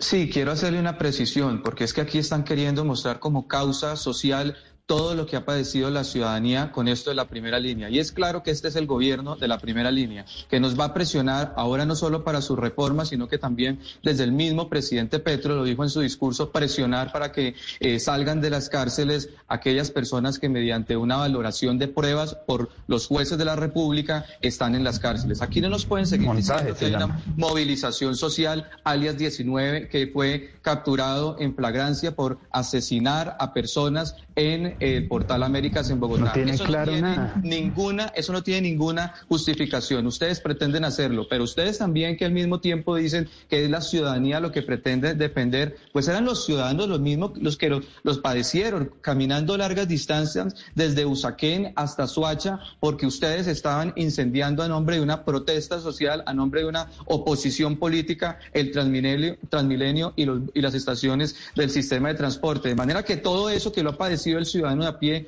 no es ninguna causa, pero sabemos que ganó el gobierno de la primera línea. Y entre otras cosas, en estos primeros días de gobierno del presidente Petro no ha habido ninguna ninguna referencia a un anuncio social que beneficie al ciudadano de a pie. Todo lo contrario, ha sido anuncios que benefician a aquellas personas que estaban a puertas de la extradición, que estaban eh, en su negocio del microtráfico o del narcotráfico. Y vemos que un mecanismo de presión para ahora sus reformas también será la calle. Entonces, volvieron con las capuchas y lo que me está diciendo es que están a espera de la orden para afectar a quién? Al comerciante que está apenas eh, levantándose de ese terror que ustedes sembraron en las calles. Claro que lo entendí porque lo padecimos. No es que no lo imagináramos. Lo que ha padecido el Portal Américas no fue una película, fue una tragedia y ustedes tienen que asumir. Tristemente, ahora como lo ha dicho la alcaldesa Claudia López y ahorita como usted lo, sostiene, ganaron. Sí, ganaron, pero la otra Colombia, aquellos que con dignidad creemos que Colombia se construye y no se destruye, también saldremos el 26 de septiembre a expresarnos. No, eh, eh, representante Pedraza, acá para mediar entre los dos, yo creo que los oyentes se preguntan si usted va a marchar con Amok o con Josías. Se lo pregunto porque si bien usted hace parte del pacto histórico, eh, las bases, la gente de donde usted proviene, que es de Jorge Robledo, yo creo que no ha habido en este momento un opositor más fuerte y más lúcido en contra de la reforma tributaria. Entonces, ¿usted dónde queda parada? ¿Se va a ir con Josías a marchar o con Amok? No, con ninguno de los dos. Primero, porque de entrada yo no participo en ninguna... ¿Aló? Sí, le oímos. No participo en ninguna movilización convocada claramente con una perspectiva violenta. Yo no voy a ser parte de ninguna movilización violenta. Dos, no estoy en oposición completa a la, a la reforma tributaria. Yo creo que hay elementos progresivos de esta reforma. Sí, es la primera vez que no estamos hablando de que le quieran poner IVA a la canasta básica familiar. Es la primera vez que no estamos hablando de disminuir el umbral para declaración de renta. Es la primera vez que estamos hablando de ponerle impuestos al 10% de las exportaciones provenientes del sector de hidrocarburos para poder financiar programas de industrialización. Ahora, la reforma, por supuesto, tiene muchos elementos que hay que ajustar. No estoy de acuerdo con que no haya una tarifa diferencial para las pequeñas y medianas empresas que han cargado sobre sus hombros la crisis económica de los últimos cuatro años. No estoy de acuerdo con que le pongan un impuesto a los alimentos procesados y ultraprocesados que van a afectar a las clases más bajas. Pero yo creo que precisamente ese es el debate que hoy hay que dar tanto en el Congreso como en el movimiento social. Y yo, así no participe en ninguna de las dos movilizaciones, voy a defender siempre el derecho de la gente a manifestar eso sí, pacíficamente como lo contempla la Constitución, tanto de la oposición, del Centro Democrático que tiene todo el derecho a movilizarse y también a incidir en el Congreso, como de las personas que quieran respaldar la reforma tributaria. Yo creo que si hay una iniciativa del gobierno que despierta la solidaridad del movimiento social, por supuesto, bienvenida. Les cuento, por ejemplo, yo tengo un proyecto de ley junto con Ariel Ávila y Gabriel Becerra para reformar la Ley 30, que fue la lucha histórica del movimiento estudiantil desde el 2011 al 2018, y si el gobierno nacional no la va a respaldar y decidió oponerse, pues lo natural es que el movimiento social lo discuta y si lo considera pertinente, lo respalde a través de la movilización social y pacífica. No hay que tenerle miedo al ejercicio de ese derecho. Las democracias más sólidas del mundo tienen movilizaciones semanales. Yo sé, Pero no tienen primeras la líneas. violencia. Claro, claro, y yo rechazo la violencia y por eso estoy diciendo, no están marcadas por la violencia en general, que repito, yo No, rechazo, no y en eso es muy claro, yo rechazo la violencia de cualquier fuente, también, también reconozcamos los excesos de la fuerza pública en medio de las manifestaciones de los últimos cuatro años que el Centro Democrático nunca fue capaz de reconocer, y por el contrario alentó diciendo que las marchas eran convocadas por criminales y anarquistas internacionales, ¿no? O sea, esto es de parte y Lo parte que me alegra Como que en este evidencia. momento se reconozca y yo rechazo ambos tipos de violencias, hay que decirlo, hay que avanzar hacia- la protesta pacífica, pero no hay que tenerle miedo ni a favor del gobierno ni en contra del gobierno. El problema acá es que la convocatoria provenga del Ejecutivo, de acuerdo, pero tampoco pueden salir los senadores del Centro Democrático a decir que la gente no puede marchar respaldando una apuesta del gobierno porque entonces los obligan a votar a favor. No, es que esa Pero, también es un mecanismo de incidencia de la ciudadanía U- en el Congreso de la ¿Usted sí República. cree, representante, que, que la reforma tributaria pueda terminar en eso, en la gente protestando en la calle, o usted cree que el debate se va a dar netamente en el Congreso? No, la verdad no creo que vaya a terminar en las calles por como les cuento que la reforma tributaria también tiene elementos que son regresivos y, y que elementos que no se contemplan en la reforma. Es decir, para hacerles franca, no recoge todos los planteamientos que los distintos sectores sociales han hecho alrededor de una estructura tributaria mucho más progresiva, pero tampoco es la de Carrasquilla, ¿sí? tampoco es la de Duque. De entrada de pegas, es verdad, a los sectores que más eh, ingresos tienen es una reforma que globalmente es mucho más progresiva, pero también tiene elementos por ajustar que sin duda alguna pues hacen que hoy no sea la reforma tributaria del movimiento social. Así que yo no lo veo en una movilización masiva donde la gente diga, bueno, vamos a poner estos impuestos. No lo veo por ahora, pero si eso Yo sí fuera veo. tampoco creo que hay ningún problema. Sí. No creo que haya ningún problema en que la, mo- la gente quiera respaldar una propuesta del gobierno. Sí, ya vamos a escucharlos. Josías, usted, claro, pues usted está eh, convocando una movilización, la del 26 de septiembre, que entiendo, digamos, tiene un de todo, ¿no? Una protesta generalizada, pero ¿hasta qué punto, eh, como tal, la reforma tributaria podría generar una movilización social?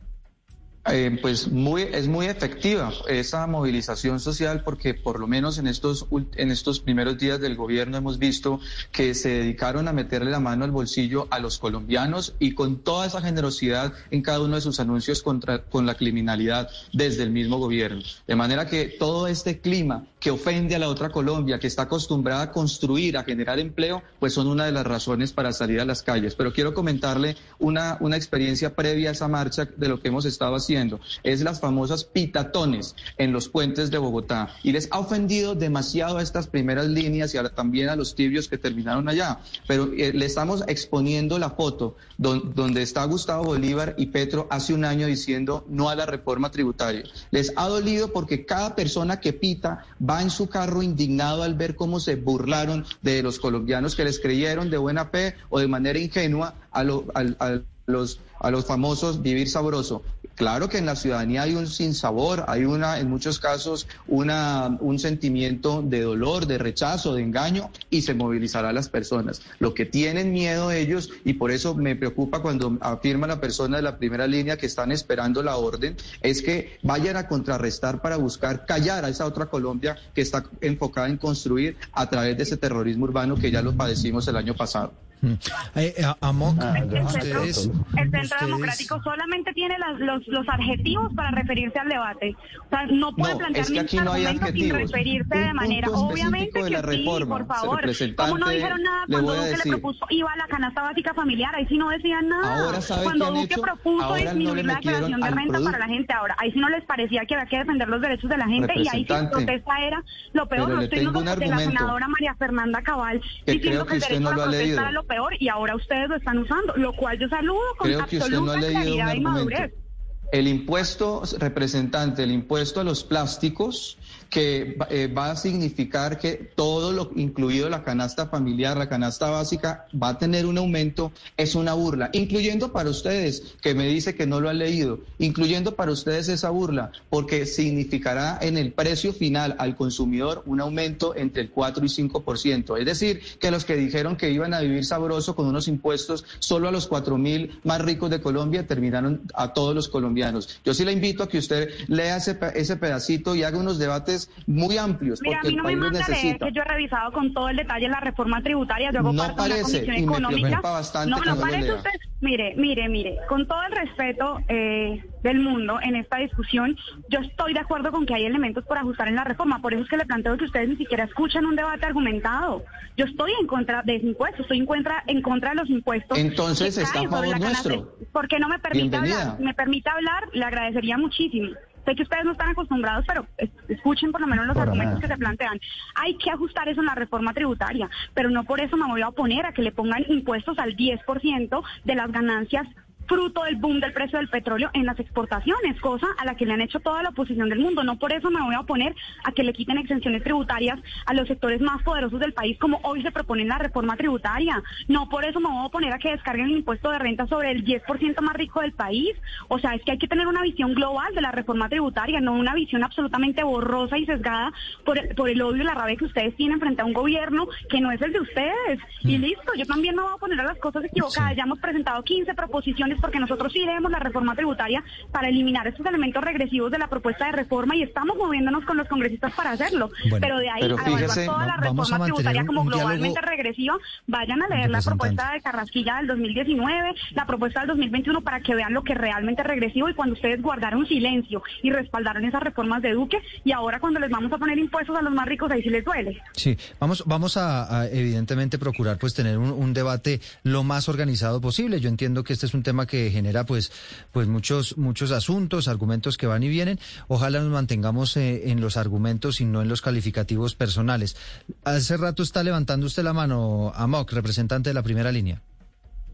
Eh, listo, sí, muchísimas gracias. Eh, no, simplemente es como, como recogernos en este, en este aspecto de que nosotros tampoco vemos una gran movilización eh, ni para apoyar ni para contrarrestar la reforma. Realmente no la vemos porque pues entendemos que esto es un tema que hay que dirimir con un debate político serio, estudiado, analizado, argumentado, no simplemente con los ataques personales y adjetivos con los que el Centro Democrático está acostumbrado a tratar todos los debates y todas En eh, primeras que los líneas. temas políticos.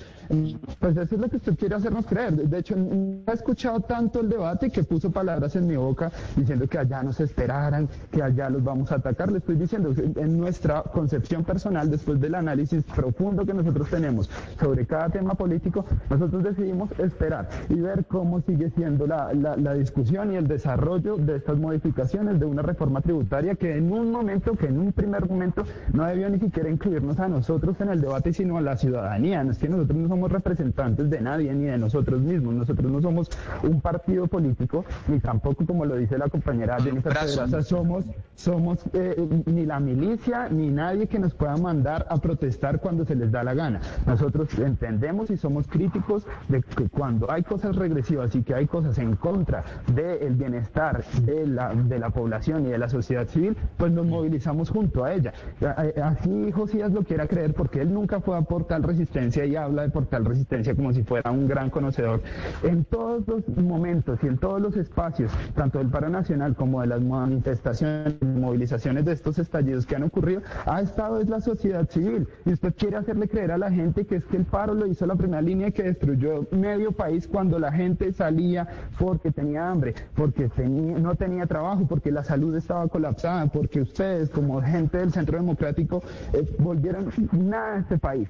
Entonces venir a decir que esa gente Mira, que hizo parte las de la pérdidas- movilización rompió todo e hizo todo lo posible para que este país no fuera desarrollado, pues es, es simplemente no entender, es no entender lo que pasó. Las cifras son tosudas. Sí, espéreme, Josías. Josías, ya, ya vamos con usted. Le, le- Sebastián Nora le quiere formular una pregunta, pero antes de esto, Amok, yo sí quisiera saber, usted, pues llevamos muy poco de este gobierno, estamos a punto de cumplir un mes, pero ¿le ha gustado el, el gobierno de Gustavo Petro? Es decir, lo- las propuestas, lo que ha hecho el gobierno de Gustavo Petro hasta ahora, ¿cómo les ha parecido? Evidentemente entendemos que este es un gobierno que nos brinda más garantías para ejercer nuestras actividades de movilización y de protesta social, pero claramente hay muchísimas cosas que modificar, que eh, pues como que corregir, sobre todo nosotros nos duele muchísimo y así a también a otros representantes les duela es que no se haya hecho realmente la fuerza posible para liberar a nuestros compañeros presos y presas políticas, que eso no sea un decreto unánime y realmente rápido, o sea que eh, o sea, entendemos lo de la separación de poderes, y entendemos que Barbosa sigue estando en la fiscalía, pero entendemos también que hay sistemáticamente una historia de crímenes y montajes judiciales en contra del movimiento social al cual nosotros también pertenecemos, así nos quieran desconocer. Y nos da mucha tristeza que pasado tanto tiempo del nuevo gobierno sigan nuestros compañeros presos y presas políticas en la cárcel y que todavía se esté hablando de una reforma cosmética al SMAT y que haya un montón de cosas que realmente pues nosotros no entendemos porque como nosotros, como así lo quiera hacer creer eh, el representante, como nosotros no somos de este gobierno, nosotros no hacemos parte ni del petrismo ni somos las milicias, pues nosotros también tenemos la suficiente, el suficiente carácter y el suficiente momento crítico para pararnos en contra de lo que nos parece que sigue estando mal. Entonces yo no podría decir, porque yo no tengo como una forma de juzgar qué es bueno y qué es malo, yo creo que aquí hay que desmoralizarse un montón en temas políticos, pero hay políticas que claramente están revirtiéndose a favor de la ciudadanía, a favor de los menos favorecidos, y ahorita que claramente se está atacando a la clase privilegiada, a la clase que más gana, a la clase millonaria, a la clase que siempre se ha mantenido en el poder, y en estas altas esferas, pues los más inconformes son ellos, porque se les está atacando la desigualdad que ellos mismos están planteando. Nosotros tenemos en claro que hay un montón de cosas por arreglar y un montón de cosas para seguir avanzando, pero lo hacemos desde la movilización social, desde la organización popular. Por eso no somos políticos y por eso no estamos allá arriba, porque nuestra misión casi que de vida es unir las voces de la ciudadanía menos favorecida para ponerlas en las altas esferas y hacer este debate de qué se necesita. Y malo o bueno ah, nos han reconocido y eso es algo loable de este gobierno que ha reconocido a la primera línea como un actor político que se está aquí enfrentando al debate con un montón de personas que siguen dando el debate público y político, pero aquí estamos. Entonces eso es algo que, tenemos que reconocer y que es válido, eh, pero hay muchas cosas por arreglar y muchas cosas por las cuales también estaremos movilizándonos eh, después. Yo quería preguntarle porque llegó el momento que la gente que se opone a las ideas de Gustavo Petro pues sea oposición. Pero si uno compara con, el pacto histórico o con sectores de izquierda, pues están mucho menos organizados y articulados. Digamos que la calle la ganó el pacto histórico, si uno podría decirlo así. De cara a lo que viene, ¿Ustedes con quién va a hablar? ¿Con qué gremios? ¿Con qué partidos? Para que logren de alguna manera organizarse y tener potencia en la calle o en las protestas como la, izquierda lo pudo tener de, una manera exitosa. Bueno, eh, Sebastián, hay grandes diferencias en lo que fue la oposición. No, eh, pero más allá, más allá si es bueno o malo, porque no, me es, que, es que la derecha a nivel de organización ahorita está muy por debajo de la izquierda. Una de las diferencias es la financiación, ¿no? Eso es una de las grandes diferencias por lo que quisiera eh, decir. la financiación de la no, no, no fue válido en la vez pasada porque fue una financiación subterránea. Cada vez que se capturaban grandes sumas de dinero en ciudad como Cali, entre otras, para financiar las protestas. Pero ahora, ¿cuál es la apuesta? Ah, con los sectores productivos, con los sectores productivos que han construido país durante años generando empleo, pues unirnos con todos para hacer una gran oposición ciudadana. Esto no es de partidos. Bienvenidos todos quienes tengan cualquier afiliación, pero claro que aquí tenemos que depender al empresariado y a que, el que está generando empleo empleo. Aquí hay personas que quieren, están interesadas en enfrentar al empleador con el empleado. Creemos que Colombia se construye generando una armonía entre el que genera empleo y el que pone su, su, trabajo. De manera que, ¿cómo vamos a hacerlo? Con la conciencia, así como lo hemos venido haciendo, con la expresión libre, ciudadana, en los puentes, en esa reflexión que hace cada ciudadano al ver la imagen de Petro con Bolívar, como hace un año incendiaron a Colombia. Eso creo que es mucho más ganable. Cuando dicen que en las otras democracias también tienen marchas, claro que las tienen, pero no tienen el portal Américas bajo el dominio de, bajo el dominio de las primeras líneas. Y que no vengan a romantizarnos. Por eso hay grandes eh, cabecillas criminales en las cárceles, como alias 19, porque acabó con vías de los ciudadanos. No era que jugaran a los escondites los ciudadanos, era que producto de la extorsión y el amedrentamiento, los ciudadanos tendrían, tuvieron que cerrar sus comercios antes porque ellos, con una tristeza enorme, los colombianos veíamos cómo se imponían. Y ahí respondo tu pregunta. Eh, ¿Qué se imponen en la calle? Pues por la fuerza, por el terrorismo, por el vandalismo, porque desde la otra Colombia nunca hemos aspirado a dañar ni un transmilenio, ni un centro comercial, ni mucho menos. A, propósito de eso, quiero preguntarle a Mott, eh, que ha dicho que van a continuar movilizándose cuantas veces sea necesario si va a participar en la reforma al SMAT, porque el eh, presidente de la Cámara de Representantes, David Racero, anunció hace algunos días que va a reunirse con los grupos de primera línea para que participen en la reforma al ESMAD. ¿Usted va a participar, Amot? Tremendo, sería tremendo porque pues si hay algo que va a incluir las voces de, de, la ciudadanía para una reforma popular, no hecha a su medida y hecha según su conveniencia, pues es las voces de las víctimas y de quienes han, como bien dice José, padecido la brutalidad policial el asesinato, la desaparición y la tortura por parte del Estado. A nosotros realmente todavía no nos han contactado como para decir, pero pues también vemos lo loable ese gesto de que contacten a, algunas expresiones de las primeras líneas porque tengamos en cuenta esto. Así otros quieran hacer creer que la primera línea es un grupo terrorista organizado. No, la primera línea es una expresión de la ciudadanía muy espontánea y muy natural que no es homogénea. Entonces es muy difícil llegarle a líderes o, o personas que, que, quieran usurpar un espacio que es el, del, de la población unida. O sea, Pero, amor, usted, usted cómo se imagina el SMAT? ¿Cómo, se imagina usted el escuadrón antidisturbios de la policía? Para usted, ¿cuál sería el ideal? Bueno, pues nuestro, nuestra lucha y la, la lucha histórica también del movimiento social ha sido por un desmonte real que le brinde garantías a la protesta social de no salir lastimada, herida, ahogada, mutilada, asesinada, desaparecida o brutalmente golpeada por movilizarse pacíficamente, como lo decía eh, eh, Jennifer Pedraza, o por tomar otras vías de hecho, como bloquear una calle que acá han tipificado como delito y demás. Nosotros nos imaginamos a, una, a un SMAT completamente desfinanciado, sin las armas letales que han utilizado para cegar y asesinar a nuestros compañeros, como la calibre 12, que a pesar de estar restringida, aún sigue su uso y de hecho a nuestro compañero Dylan lo asesinan con una calibre 12, las marcadoras, las tanquetas Venom, toda esta, esta este, eh, como estructura de represión policial tan desmedida en contra de una población que se manifiesta por hambre, por trabajo, por salud, pues nos, parece que es como atacar al corazón del desmonte real de un SMAT que vive, pues obviamente eh, depende de sus armas, pero que también ha matado y ha asesinado desarmado, ha violado a niñas, ha hecho un montón de barbaridades, entonces entendemos que un desmonte real viene de parte desde la doctrina y desde políticas internas que han eh, como ubicado y perfilado a cualquier persona, no a solo al encapuchado, sino a cualquier persona que se movilice en la calle por lo justo como un crimen, como el enemigo interno que hay que combatir. Bueno, Amok, se, me agotó el tiempo, se me agotó el tiempo. Le agradecemos enormemente el habernos acompañado en este espacio. Él es integrante de la primera línea, uno de los líderes, pues que eh, al final se atreve ¿no? a hablar en los medios de comunicación, aunque lo hace con su capucha. Jennifer Pedraza, representante a la Cámara, también nos estuvo acompañando este mediodía, y Josías Fiesco, que es un activista, un líder de oposición sin capucha, que hace parte de quienes están convocando a esa movilización social eh, para protestar en contra del gobierno de Gustavo Petro, una movilización convocada para el 26 de septiembre. Llega la información, llega las noticias en Meridiano Blue. A esta hora. Okay, round two. Name something that's not boring. laundry?